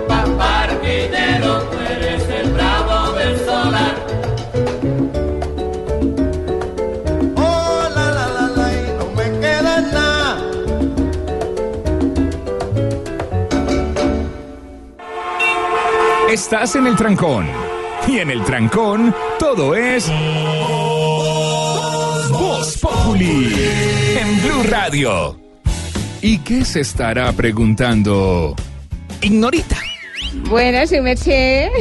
Aquí está su tintico. Don Alvarito, por fin lo puedo atender en persona, su merced, que le encanta el tintico que yo Trajo a su- sí, me gusta mucho. Sí. Muchas gracias. Y trajo a la hijada Marcelita, ¿es del barrio? Marcelita, sí. Del barrio. Sí, es la hijadita de don La Alvarito. divina. Está como ha crecido, ¿no? ¿Cómo se creció esa china? Oiga? ¿cómo está de linda? Sí, sí. Ay, don Alvarito. ¿Que tiene novio? ¿Tiene novio, su merced? Mm. Pues, Doña Silvita, ¿cómo se topa usted? ¿Que pues, tiene novio? eh, Ignorita, muy bien. ¿A usted qué le importa la vida Marcela? No, no, no, era usted. Nos importa su vida. Ah, yo sí. Ignorita, su pregunta. ¿A usted qué le importa? Ah, perdón, su merced. Eh, oiga, su merced, don Jorgito lindo de mi corazón. y no conteste feo. Ignorita. Su merced, ¿cómo es esa joda? Su merced. No, Ignorita, Eh, eh, noticia, eh, noticia. anuncio, Anuncio. opinión, opinión, información, Información. hecho. Hecho. Y esa joda, su merced. ¿cómo así que suenan tambores de guerra y esa joda entre Colombia y Venezuela? Hola, la noticia la dio y esa frase es del expresidente Ernesto Samper. ¿Qué fue lo que dijo Silvia? Pues mire, yo la verdad es que no sé si suenen tambores de guerra entre Colombia y Venezuela, pero por lo menos así lo dijo el expresidente Ernesto Desde muy Samper. temprano lo dije, sí. Hola, expresidente, pero entre otras cosas lo dijo en España, en un foro, y dijo que hay que evitar tratar, eh, tratar de evitar cualquier conflicto y por eso es necesario desarmar los espíritus. Y por eso me fui para España, claro.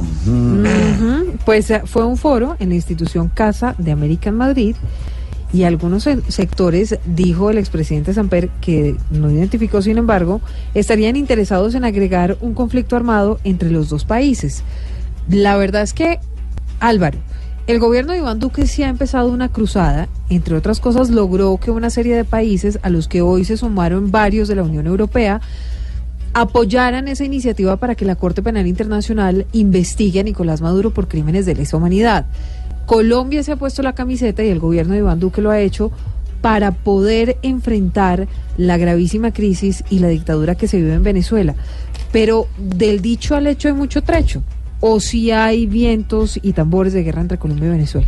Pues hay que diferenciar la posición del gobierno Duque eh, frente a Maduro en el tema de la Corte Penal Internacional es dentro de las instituciones, digamos, es eh, una guerra, una declaratoria de guerra, pero jurídica, que digamos que uno puede discrepar de ella o no, pero, pero es dentro del sistema. Eh, el hecho de que lo diga el expresidente Samper, pues quizá eh, le quita cierta fuerza porque algunos consideran que él es un aliado del gobierno Maduro porque estuvo eh, en eh, de secretario general de UNASUR. De UNASUR. Sí. Pero eh, yo creo que la reflexión es válida. Además fue muy cercano a Hugo Chávez, ¿no? Sí. Es válida porque en estas confrontaciones se sabe dónde se empieza, pero no se sabe dónde termina. Yo creo que nadie piensa que en Venezuela o en Colombia hay un claro ánimo de guerra, pero es que las guerras nunca empiezan sino el día que, que empiezan. Empiezan con preliminares, empiezan con un- una manera de generar una animadversión muy fuerte. Eh, y lo que sí estamos en una confrontación muy grande. Si los problemas de Venezuela se fueran a solucionar con presión internacional, eh, pues está bien, pero la, la diplomacia de micrófonos no soluciona las dictaduras. Eh, ni siquiera las intervenciones militares, cuando Estados Unidos ha tratado de exportar la democracia o, im- o imponerla a, a países que la han perdido o que no la han tenido, como Irak o Afganistán, no ha podido. Es cierto que el caso venezolano es distinto, pero pretender que sacar a Maduro soluciona los problemas eh, es falso. El régimen chavista está muy incrustado en la sociedad No venezolana. es tan fácil como piensan, ¿no, Y señor? sacar a Maduro puede ser bueno o puede ser peor. Puede terminar en unos chafarotes Mm. llegando al poder eh, con una eh, tendencia más militarista. Entonces, eh, sí hay que tener mesura porque nos estamos creyendo el cuento de que antes era muy laxo con Venezuela y que hay que ponerse más duros, pero pues la verdad es que ninguna de las dos posiciones eh, soluciona. Hay que ser constructivos y buscar medidas para que los venezolanos lleguen a una solución. Si hubiera una solución, hacía rato se habría tomado. No la tiene la ONU, no la tiene Estados Unidos, no la, tienen, no la tenemos nosotros. Pero la diferencia es que si las cosas salen mal, los únicos que tenemos que perder sí somos los colombianos. Entonces hay que tener mesura. El hecho de que lo diga Samper, pues hace que muchos no, los, no lo oigan, pero, pero algo de razón tiene. Y otra noticia internacional es la polémica que ha generado los explosivos que llegaron a varias partes de los Estados Unidos, sobre todo a dirigentes demócratas. Aquí está el discurso muy especial para Voz Populi del señor Donald Trump.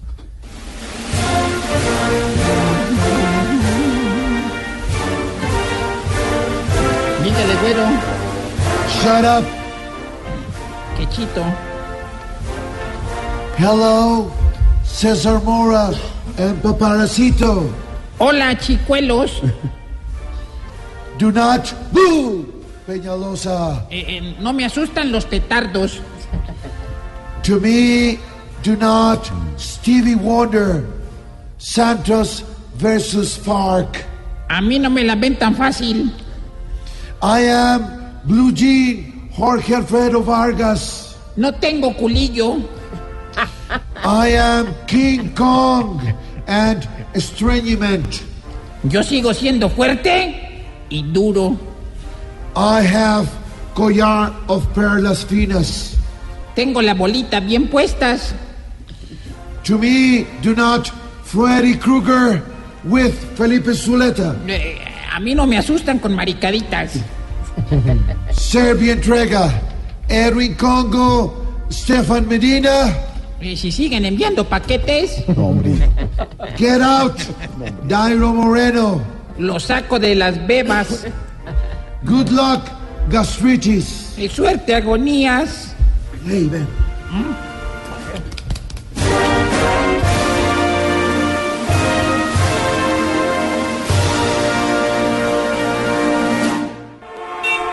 Estás en el trancón. Y en el trancón, todo es. Populi. En Blue Radio.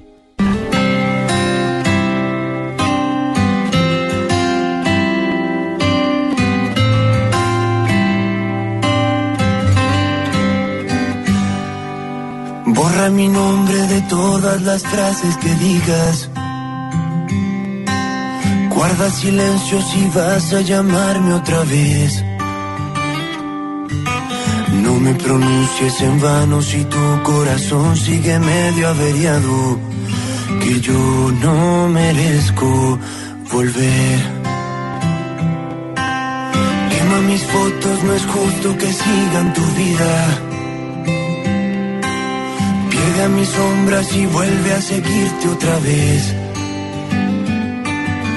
Ciérrame todas las puertas que cuando me fui se quedaron abiertas. Yo no merezco volver. No intentes perdonarme. Nunca te quise bien. No intentes perdonarme que yo no me perdoné. Dale un respiro a mi pobre conciencia, que yo no merezco volver. Tú te has ganado el derecho para detestarme. Y que sea más fácil hacerlo será mi deber. Mire, Esteban, eh, un día estos muchachos de Morat estaban en- entrando al canal Caracol, venían para Blue. ¿Cómo cuando entran? Sí, como cuando entran. Ellos vienen mucho acá Y al canal estaban, Caracol. eh, comenzando. Y les dije, el día que ustedes sean famosos, tengan un gramito, vengan a Voz Populi. Me lo prometieron. Igual lo- que las niñas de Ventino. Pues hoy nos han traído, no se quedaron, pero nos han dejado el disco, van a venir la semana entrante. Este álbum, don Esteban, se llama Balas Perdidas de Morat. Balas Perdidas es lo nuevo de este grupo de Centennials. Tenemos claro el término Centennial, ¿no? A ese no lo conocíamos. Centennials. Centennials. No, A ver, vamos a explicarle a Esteban favor, que Jorge Silvia. Alfredo tiene muchos problemas La vi- pronunciando. La Vigenials. La Vigenials. Ahora sí quedó Vigenial Silvia frente a usted. No, pero ¿por qué? Más Silvia. rápido lo- de lo que pensaba le salió Capitán. Silvia es Esteban. No, joven. señor. Esteban. Esteban, Esteban. y- Centennials. eh, Yo le llevo solo cuatro años a Ay, Esteban. ay, sí. Bueno, sí. Ella No, le- sí. Esteban le- Esteban le dice- Así con Silvia. No, Silvia, usted- ¿Cuántos tiene Esteban? Yo 26. Por eso. Y yo tengo 32. También le llevo es- 6. Usted, Silvia, es linda, joven, pila, académica, Claro bonita sí. y consentida. Ay, gracias. Sobre todo lo último. lo de Don Esteban, cuente, cuente, cuente. Tiene, tiene los ojos de la marca. Uy. ¿Cómo es los ojos de la Los ojos de marca? Silvia se parecen al logo de Blue. Bueno, ya, ya no más, Ah. Álvaro. El ojo blue. Tiene el ojo blue. El ojo blue. Lo nuevo de Morat de este álbum se llama Balas Perdidas. Morat que curiosamente le va mucho, le va muy bien en Colombia, muy bien, pero en España le va muchísimo mejor. Son súper famosos en España. Es una locura lo que ha generado este grupo. Y yo no merezco mor- eh, volver, perdón. Es Ay, que no, pensé- pero ¿por qué, joven? Si te- lo está haciendo muy bien. No, yo no merezco. Ah, yo no- perdón, es que es- estoy- me refiero a alguien. Ah, perdón. Yo no merezco volver ese, esta canción. Dicen que es la canción más triste que han escrito, que les dio muy duro hacerla, pero que bueno, que así es el desamor. Le cantan al desamor a veces y a veces al amor desde la experiencia pues, de unos pelados que todos tienen, el, el mayor tiene 25 años, que es Simón, y, y el resto pues son más El charrito negro cuando está despechado, oye, moral. Sí, y le gusta, y se la sabe. Morat, lanzamiento mundial hoy de Morat aquí en Los Populi. No merezco volver. Mis fotos, no es justo que sigan tu vida. Pierde a mis sombras y vuelve a seguirte otra vez. Ciérrame todas las puertas que cuando me fui se quedaron abiertas. Que yo no me Recordamos que nuestro hashtag tiene que ver con numeral que me regalen, porque en la ciudad de Bolonia, eh, en, una, en una ciudad del norte de Italia, eh, han empezado a recompensar a la- aquellas personas que no utilicen el carro, sino que más bien cojan el transporte público, caminen o anden en bicicleta con una cervecita. De esa manera bajan los índices de contaminación, la gente está alegre y pues recibe una cervecita, que es un buen premio en medio de todo, pues si usted hizo una caminata larga, se toma su cervecita al final. Pero Santi, eso no es como que lo que es, lo que y se ahorró o bajó en calorías lo, lo vuelve a subir con la cerveza. Pero como es una cosa más emocional. La cerveza no engorda. ¿No? No. El que engorda es uno. No, hay Ay, no. estudios. Tan chistosos. Si usted consume cerveza moderadamente, no engorda, ¿no? ¿Ah, no? No, no, señor. No, no, no, no, no, hablo como. Créale, No, hay todo lo estudios. Le traigo el estudio. ¿En serio? Pero es verdad. Yo almuerzo casi siempre con cerveza. Y, y mírelo, Y nada que Flaco, vea. Yo también me tomo mi. Sí, vea lo flaco. Pero no, un No. barril. Fíjese que yo no, yo no tomo cerveza. ¿No? Ah, no, a mí no me gusta la cerveza. ¿No le gusta? Si me tomo una cerveza, es mezcladita para hacer refajo, pero. Pero la cerveza. De mucho hay se gente, pierde, Hay de gente mucho que le gusta pierde. mucho la cerveza. Se le queda maravilla. Sí. Para el almuerzo. Y Muy hay rico. unas cervezas artesanales, no solamente las tradicionales, las artesanales que se están haciendo aquí en Colombia, unas mezclas muy buenas. Y la Club Colombia Dorada es una cerveza de una calidad impresionante. Sí, y la Si no va a tomar buen vino, toma cerveza. Bueno, señor, la cerveza también recomendada. Entonces, le dan cerveza. Entonces le dan cervecita. Por eso hoy nuestro hashtag tiene que ver con eso. Numeral que me regalen. ¿Qué dice la gente, Claudio? Claro que sí, nuestros oyentes muy activos el día de Claro hoy. que sí. Nos escribió Superboy. Ay, claro que sí. Que me regalen una pensión vitalicia tipo excongresista antes de los 50. La plata no da la felicidad, pero te acerca más fácil. Ay, qué- Todos, a ver, claro que sí. Claro que no. Claro que sí. Nathan Muñoz. Que me regalen una figurita de Superman. Claro que no. Ángela Osorio, Voz Populi, no confunda la. Ay, no, no la puedo leer. Está muy que. Sergio Londoño. Que me regalen una serenata con Franco Londoño, nuestro invitado el día de hoy. que Ay, claro que sorprendiendo sí. con esa voz maravillosa. Qué chorro. Los escucho todas las tardes, aunque no me puedo sentar, tengo un problema en la qué? cadera, el cual me permi- no me permite ¿El sentar cuál? y estar todo el día de pie. ¿Quién? Nos escribe arroba juvenal gonzote. ¿Qué? No, no. ¿Qué es eso?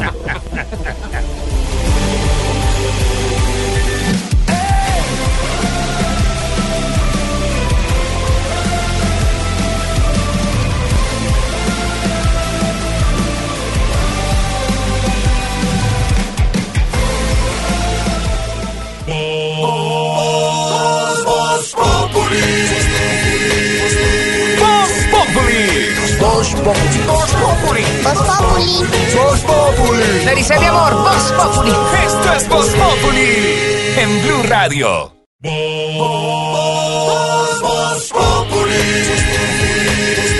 Voz Populi. Enciendo la radio, 4 de la tarde comienza el show de opinión y humor en Blue. Esto es Voz Populi en Blue Radio. Este domingo cumple cinco años al aire Informantes, dirigido magistralmente por la mona María Elvira Arango. Mona y a todo el equipo, a la nena Razola, a todos los que hacen posible esas tres crónicas los domingos después de Noticias Caracol. Un abrazo de felicitación. Cinco años, hombre. Cinco, años. Primera historia este domingo, nos metimos al Catatumbo. Habló por primera vez uno de los comandantes del EPL. ¿Usted fue al Catatumbo? No, ellos. La historia del colombiano que quiere ser una calavera también. También. en Informantes. Y un sobreviviente del holocausto con una historia maravillosa. Maravillosa. Tres historias siempre, todos los domingos. Tres grandes historias. Grandes historias en Informantes, dirigido por María Elvira Arango. Cinco años, varios premios de periodismo. Un abrazo a todos los eh, integrantes del equipo de los Informantes. Y en, los- y en el séptimo día, la historia apasionante de una ex locutora de radio que se enamoró y se fue a los Estados Unidos. Qué bueno, también séptimo día, recomendado para el próximo domingo. Y también, después de Informante y séptimo día, Voz Populi TV con el humor y la opinión recomendados aquí en Voz Populi. Pierde a mis sombras y vuelve a seguirte otra vez. Ciérrame todas las puertas que cuando me fui se quedaron abiertas. Que yo no Lo que no es Voz Populi, Silvia Patiño, hasta ahora. Tengo varios. A ver. Eh, óigame, usted sí sabe que el exgobernador del Valle, Uweimar Delgado, podría ser embajador de Colombia en Suecia, ¿cierto? Pero lo han criticado bastante y le han sacado en los últimos días, pues una serie de mm, informaciones diciendo que no estaría capacitado para el puesto, entre otras cosas porque no sabe inglés. Ay, me hubieran llamado a mí. No, Yo he domino en inglés Se le perfectamente. puede embolatar el nombramiento. Entonces se le puede embolatar el Ayer, nombramiento. Angelino Jolie. Pero él contestó Pero que, como usted sabe que Él contestó que por una embajada cualquier cosa. que él andaría no con un traductor. gobierno. Que, los, ¿Él contestó qué? que andaría con un traductor.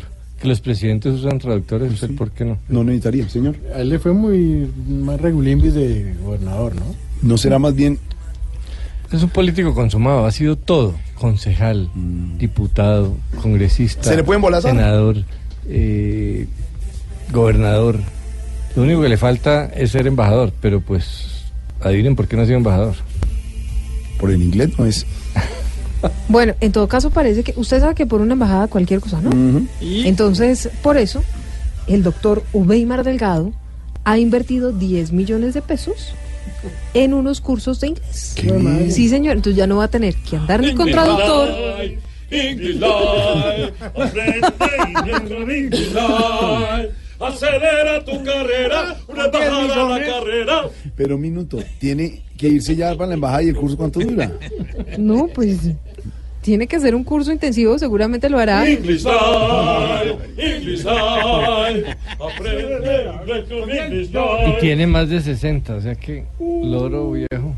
Live.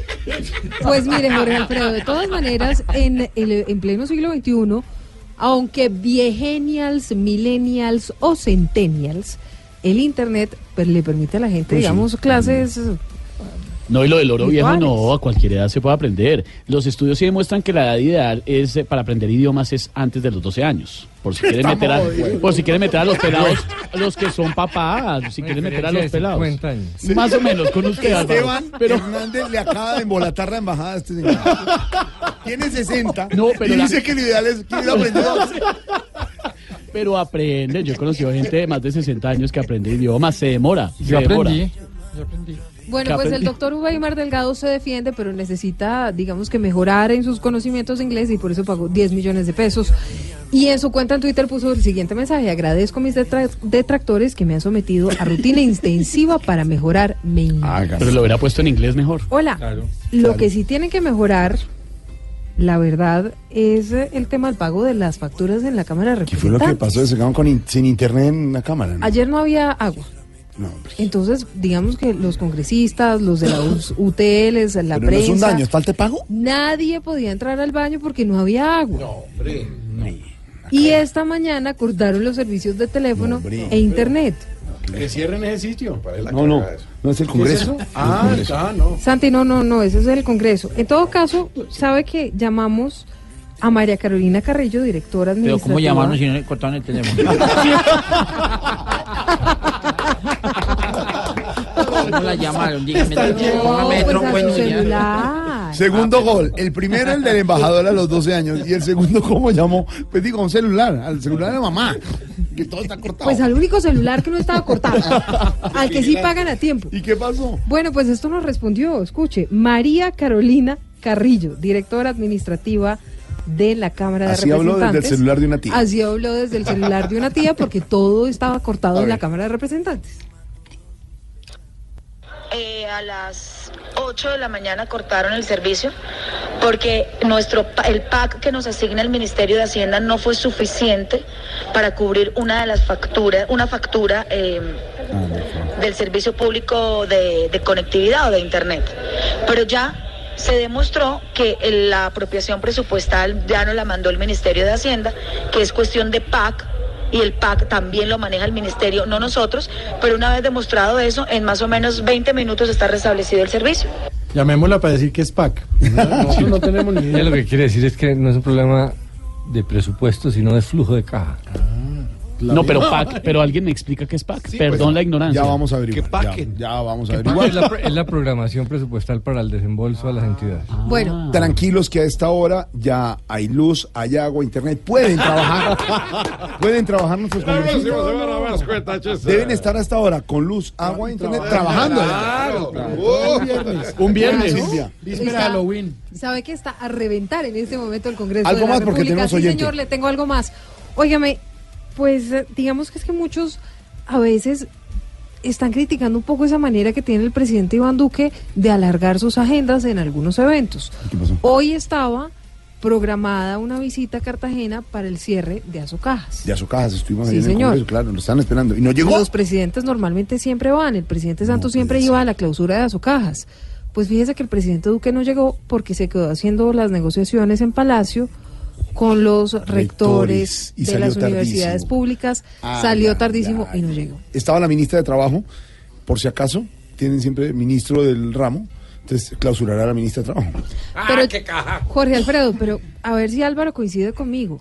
Es que hay ciertas cosas a las que el presidente Duque pues puede asistir, hacer, dar un par de instrucciones Pero no alargarse y tanto. seguir, pero no tiene que estar ahí desde el comienzo hasta el final de la reunión, ¿o sí? Pero es que esto tal vez sí se justifica, Silvia, porque estaba negociando Claro. Con las universidades.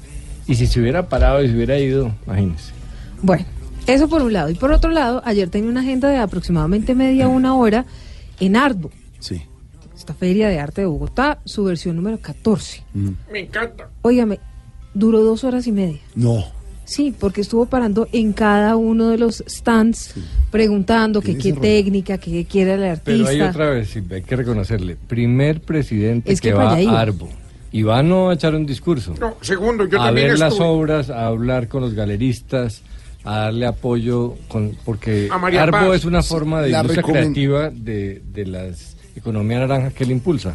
Entonces, por eso le, le interesó tanto. La recomendación ¿sabe es que haga más cortica la agenda. Pues Pues digamos, puede agilizar las agendas para no llegar tan tarde, pero ¿sabe que Jorge Alfredo? Mire, normalmente siempre mandan a las primeras damas a Arbo. Y eso nos, los, no, pues, nos lo contaron en lo que no es Voz Populi. Entonces, ayer sí estaban muy contentos los organizadores porque por primera vez fue un presidente. Lo que pasa es que estuvo un poquito demorado el tema, pero ahí está el presidente Duque. Bueno, Es que es muy tiene- saludable también, ¿no? Le Mandó saludar a video todo el a mundo Claro, todo. saluda a todo el mundo y se le alarga Claro. una visita de media hora de un presidente que es comprensible, lo saquen por otro lado porque tiene más compromisos, dura dos horas y media, a Santos le decían que era distante. Exacto. Si no lo hacen malo. A Duque, que pues es muy sí, cercano. ¿Se imagina Pero usted no será un punto medio. No, no llega Jorge Alfredo de presidente. No llega nunca. Muy saludable. No, Tiene va. oyente, Santiago, le, tiene le regalan pan de bonos y vaina y bueno, abramos nuestras líneas. ¿Aló con quién hablo? ¿Aló? Marlene, Santi, usted se mami, metió usted venga boba, coja ese jean del niño que ya no le sirve y me lo va cortando a la altura de las rodillas con unas tijeras. Es para hacerle unos mochitos así como los que se ponía Carlos Vives, ¿sí se acuerda, boba? Mucho cuidado con el... ¡Ay, pendeja, no! ¡Ay, boba! Cortaste fueron de mi marido, pendejo. Ay, ahora yo qué voy a hacer. Aló, aló. Santiago. Qué rabia con esta boba. Aló. Ay, boba, se los tiro. Aló, don Bartolomé. ¿Cómo? Don Bartolomé, mire, Ay, lo estoy llamando para hacer una consultica. No, señor. Yo soy la que estuvo ayer allá en su consultorio con Marlene, No, yo- preguntándole por lo de, por lo de la, ma- lo de la madre para mi marido, ¿se acuerda? Señora, qué pena con usted, pero está equivocada. ¿Equivocada? Ah, ah, ya entiendo la señal. ¿Qué? claro, ¿Cuál sí. señal? Total descripción, ¿cierto? ¿Qué? Descripción, mucha. ¿Cuál sí. descripción y qué nada? Vea, vea, entonces, deme otra cita porque yo voy a volver. ¿Para qué? Sí, es que imagínese que creo que me equivoqué. ¿Cómo así? Sí, hace es tiempo. Que, es que se me jure que, que usted me dio para tener a mi marido hacia al lado No, todo el no, tiempo. Yo creo que es que se lo tomó fue Marlene. No, señora, no, no. Ella está aquí en la casa todo el bendito día y no se ha querido ni nada. Bueno, señora, mire, primero que todo le estoy diciendo que está equivocada. Habla con Santiago Rodríguez, acá no andemos me burre. ¿Santiago? Sí. Usted no es maestro Bartolomé. No, le estaba diciendo. O sea, no. o sea, no me contestan del consultorio. No, aquí ni va nada, Bartolomé, ni sopas, ni nada de esa vaina, no señora. Aquí contestamos de Voz Populi Radio. ¿De Voz Populi? Sí, señora. ¿Cómo fue que, que me dijo que se llamaba? Santiago. Santiago. Sí. Ah, venga, usted es el hostico ese caribonito barbado. Bueno, Bueno, no tan eh, caribonito ni tan, tan alto. Bueno, sí, sí, No. sí, señora, pues yo soy eso, a ver, sí. Ay, vos, pendeja. Ay, yo sabía. Ay, venga, yo sabía. Y no vaya a pensar mal de mí ni nada. Yo los estaba tomando del pelo. Ah, bueno, pero venga, dígame tranquila, a ver, ¿qué es lo que necesita? Uy, pero qué tan agresivo usted, No, papi. es que- Hágame un favor, sí. Nada, sí. Eh, papi, es a ver si me inscriben ahí al niñito mío, pues para la rifa de los disfraces que ustedes van a regalar. No, ¿cuál es? Eh, él se quiere disfrazar de Spider-Man. No, señora. Es más, la coquita es la que va a recoger los dulcecitos y todo. Le queda perfecta porque ahora que la fui a buscar está llena de telarañas, mi Pobre querido. pelado, hombre. Mire, primero que todo aquí no estamos de- en concurso de disfraces ni nada de esas cosas, señor. Eh, pero ustedes se amarran más que los merjurjes pues de, de Bartolomé. ¿A cuáles, De ese maestro, pues que no, mi querido. Ah. Venga, tíreme ustedes que, que me, un, piquito. Ay, que... no empecemos, señora, que es que Venga, tíreme un piquito pues entonces. Pero son las 6 y 38. ¿Y qué le hace? Yo tengo la culpa que los, ha- los haya cogido la tarde a ustedes. Usted ahí con sus amarres y eso. Venga, tíreme un piquito, usted sí es rogado. Bueno, a ver, tome, va, va, vea, tome. ¿Ya me lo tiró? Ahí va. No, pero ¿qué fue eso, mi querido? Con ganas, ese pico sí estuvo más deprimente que ver un diabético repartiendo dulces el 31 de octubre. Venga, entonces venga, venga, que ya que no están dando nada, pues póngame el reggaetoncito de la Ah. semana que nos gusta Marlene y a Rubiela y a Eso mí. sí, más bien, alista el Sí. cassette, alista el venga, cassette. Marlene y Rubiela, nos van a poner el reggaetón porque ya no dan nada más. Es que está, acá está el reggaetón de la semana. Me gusta el reggaetón. Me gusta el reggaetón. A mí me gusta su música, Reggaetón, reggaetón, me gusta el reggaetón. reggaetón. Me gusta el reggaetón. Me gusta el reggaetón. A mí me gusta su música. Desde la casa disquera America Records llega el nuevo, bueno, no tan nuevo, artista del género urbano. Su nombre, Fernando Castro, más conocido por su nombre artístico, El Pecoso Flow. Hoy nos trae este nuevo sencillo llamado Merizó, que desde ya se empieza a posicionar como uno de los grandes éxitos del año. Este pecoso sí es como charro, nada que decir, ya mostró que si se ve yo me llamo, así sea un rato, como el de esos que entra al cuarto, agarra un cojín, se acuesta feliz a mirar amparo, y detalla un rato el programa más grato, más gracioso y sensato, el programa más grato más gracioso y sensato. A, usted me hizo.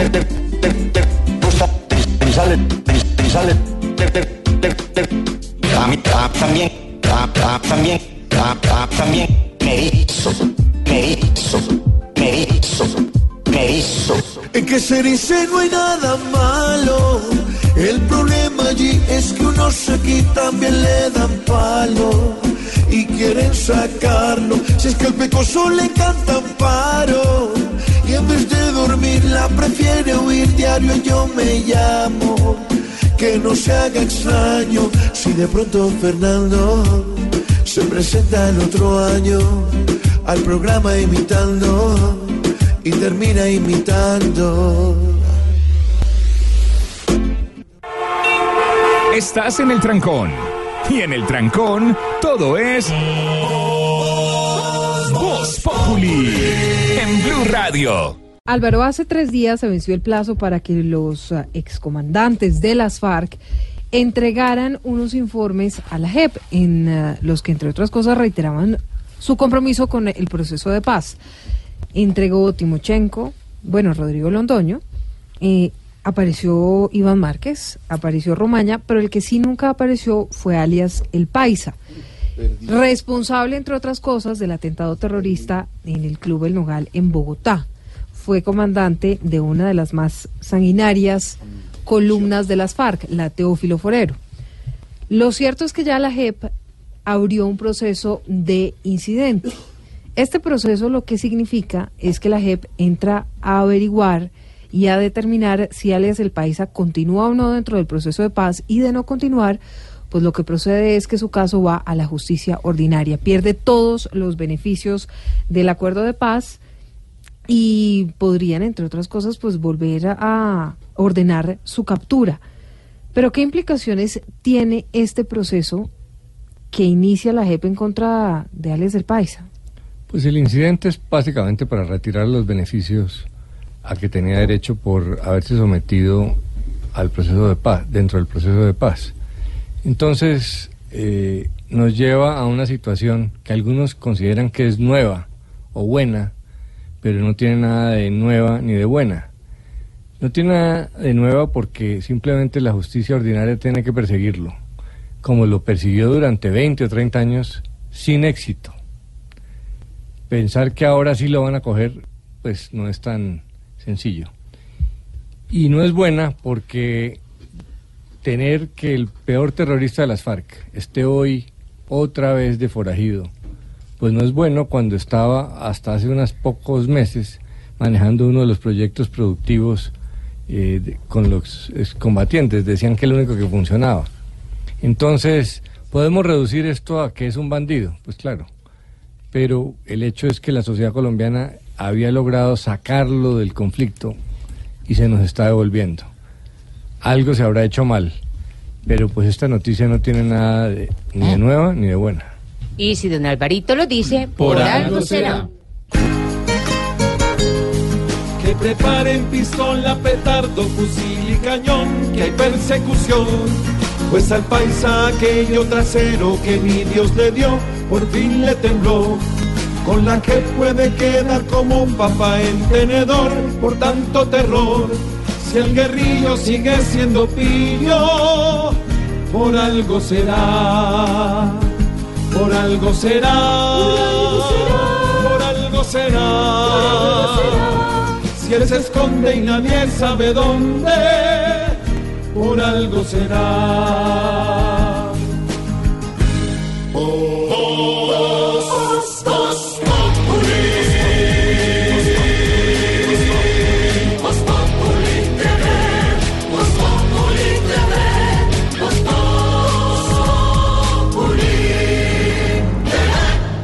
Todos de las manos porque llega la voz linda, el Ay, pensamiento lúdico Ay, sí, de todos. Sorterita. Venga, Esteban, cójame duro. No, gracias. Lucho está en su Sorterita. salsa. Bueno, vamos a orar también para salir a pasear los que van a descansar y los que tienen que trabajar el sábado. Mucho cuidado, fin de semana de Halloween. ¿De Todos qué, se, respondemos. de qué se va a disfrazar Sorterita? Yo no. De monja. No, De la monja. No, De cocada. no, respete. De coca, va de retro. Exactamente. bueno, todos bien juiciosos contestamos. Líbranos, Señor. Líbranos, Señor. De un seminarista en Tinder. Líbranos, Señor. De un odontólogo con uñas largas. Líbranos, Señor. De entrar a una tienda erótica y encontrarse la mamá. Líbranos, Señor. De una suegra que gane más plata que una. Líbranos, Señor. De estar en Guayabado y encontrarse con Jorge Duque Linares. Líbranos, Señor. De estar de afán y que el taxista sea un viejito. ¿Qué quiere? Líbranos. Es- estar de Que afán. estar de que el que taxista sea un viejito. Que si ponen atención a sorterita. Muchas gracias, Sorterita, muy amable. Hombre, tanta gente que pasa por este país y de pronto alguna noticia nos deben tener grata desde la peluquería de Norberto. Vamos a llamarlo a ver. Ah, pero usted siempre llama de No, Ay, ese no será que lo usted que está enamorado de don Sí. Norberto. No, es para tener información. ¿Por qué si tiene plata? Esa amistad viene bien atrás. ¿A qué le importa lo que yo haga? Ay, Oye, me cambiaron la música. ¿Quién puso esa cosa? Ay, ese chico Hágale, sí me gusta. Ah. Eso es pura chancleta. Uy, Me siento como en un... trencito. Aló, señor, ¿me oye? ¡Vamos! ¿Me oye Aló. o no? ¡Aló! Bájele a la música, señor. ¡Bájenle la música que no oigo! Ahora sí. ¿cómo Aló, buenas, buenas tardes. ¿Qué más, Norberto? ¿Bien? Mi terrorcito de azúcar, mi llamarada de pasión, mi aceitico caliente de viernes por la ¿Qué noche. pasa, señor? Respete, ¿qué aceite? No hay qué vaina, no, yo no soy de eso. Ay, no, no, no, no, no, grosero sí no. Pau, pau. ¿Qué sí pasa? Eh, definitivamente usted sí cambia mucho según la silla en que se sienta, ¿no? ¿Cómo así? Cuando está en la silla de Blue Radio es uno, pero en la silla del amor es otro. ¿Cuál, cuál silla del amor? ¿Qué le Venga, pasa? Yo no digo esa vaina. Ay, Santiago se sienta mucho en la silla del amor. No, no, ¿qué le pasa? Le encanta sentarse. Cada momento dice, vámonos para la silla del amor y ta. No, usted con esa música que puso ahorita, que es estar ahí en la Sí, silla del a ti te gusta así más bien la No, ¿qué música cubana. ¿Cómo? La música cubana, Sí, sentate en la silla del amor. Venga, más bien cuéntenos. Y entonces me dice, ven, siéntate aquí en mi música cubana y dice, kimbara, kimbara, kimbara, kimbara, ¿Qué le kimbara". pasa, hombre? Más bien cuéntenos, ¿quién ha pasado hoy por la peluquería? Ay, bueno, ay, verdad que tú estás de oficio, Claro, ya de, de profesional del micrófono. Sí. Mm, Bueno. Señor periodista, Señor, señor. como dice el viejo verde compañero de ustedes, ¿no te parece que por aquí estuvo nada más Y nada menos.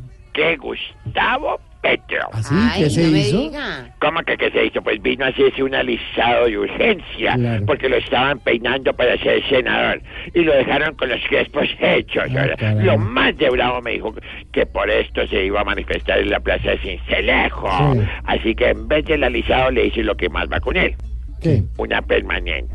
No, señor. Bueno, una permanente pelea con la corte. Ah, Es que hoy es viernes, ay, Está chistoso yo. Ay, opa, yo, pues súbele la música. Uy, ¿Ese es? ay, qué rico. Oye, Este trans que está Pero no está, pero no está mal, no está mal. Hay una rumba ahí. bájale, bájale. Eh, Bueno, no ¿qué más me iba a contar? tiro ya. Ay, ¿sabes quién más estuvo por aquí? ¿Quién? Adivina, Mm, no, no. adivina. No sé quién. Ay, adivina. Pero ¿cómo va a ver yo, hombre? Ah, verdad que tú no eres adivino. Bueno, eh, el doctor de la Esprieria. Ah, caramba. El cantante. Sí, el cantante. ¿Ya, oye, ¿ya escucharon su nueva canción? Todo el día. Esa que dice, ¡Qué oso el mío! No, señor. Es ¡Qué oso el mío! O sole mío. ¿Cómo? O sole mío. Ay, tú también eres mi sole. No, hombre, que la canción se llama así. Ah, perdón. Bueno, bueno, pues, la verdad es que yo no entiendo porque un costeño se pone a, a cantar en italiano sabiendo que a él le gusta es el vallenato. ¿Sí, sí, sí o no? ¿Sí o no? Pues sí, se identifica mucho con las canciones de Diomedes. ¿Ah, sí? Mire, se pone nostálgico. No. ¿Se pone qué? se pone nostálgico. Sin medir distancia. Sí. Le gusta mucho el condolerido. Ajá. Pero la que más le fascina es la plata. Mire qué coincidencia, Sí, bueno, sí. oye, oye, te dejo, te dejo porque me acaba de llegar el triquini que te voy a poner esta noche. ¿Cuál ¿sabes? triquini? ¿Qué le pasa? ¿No era un bikini? No, bikini es el que te voy a quitar. ¿qué le pasa? Cuélguele a ese man. Mua.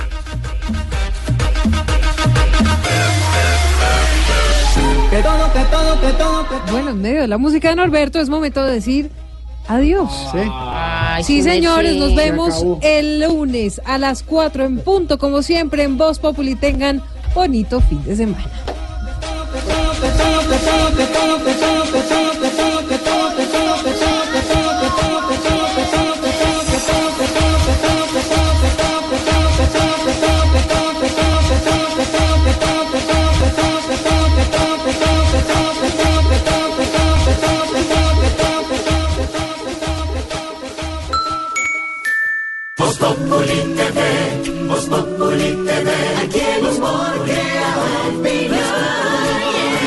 Ojalá que no sea solo tilín, tilín, pues seremos los jueces cuando estén en el ring. Voz Populi TV, Voz Populi TV, Voz Populi TV, Voz Populi TV.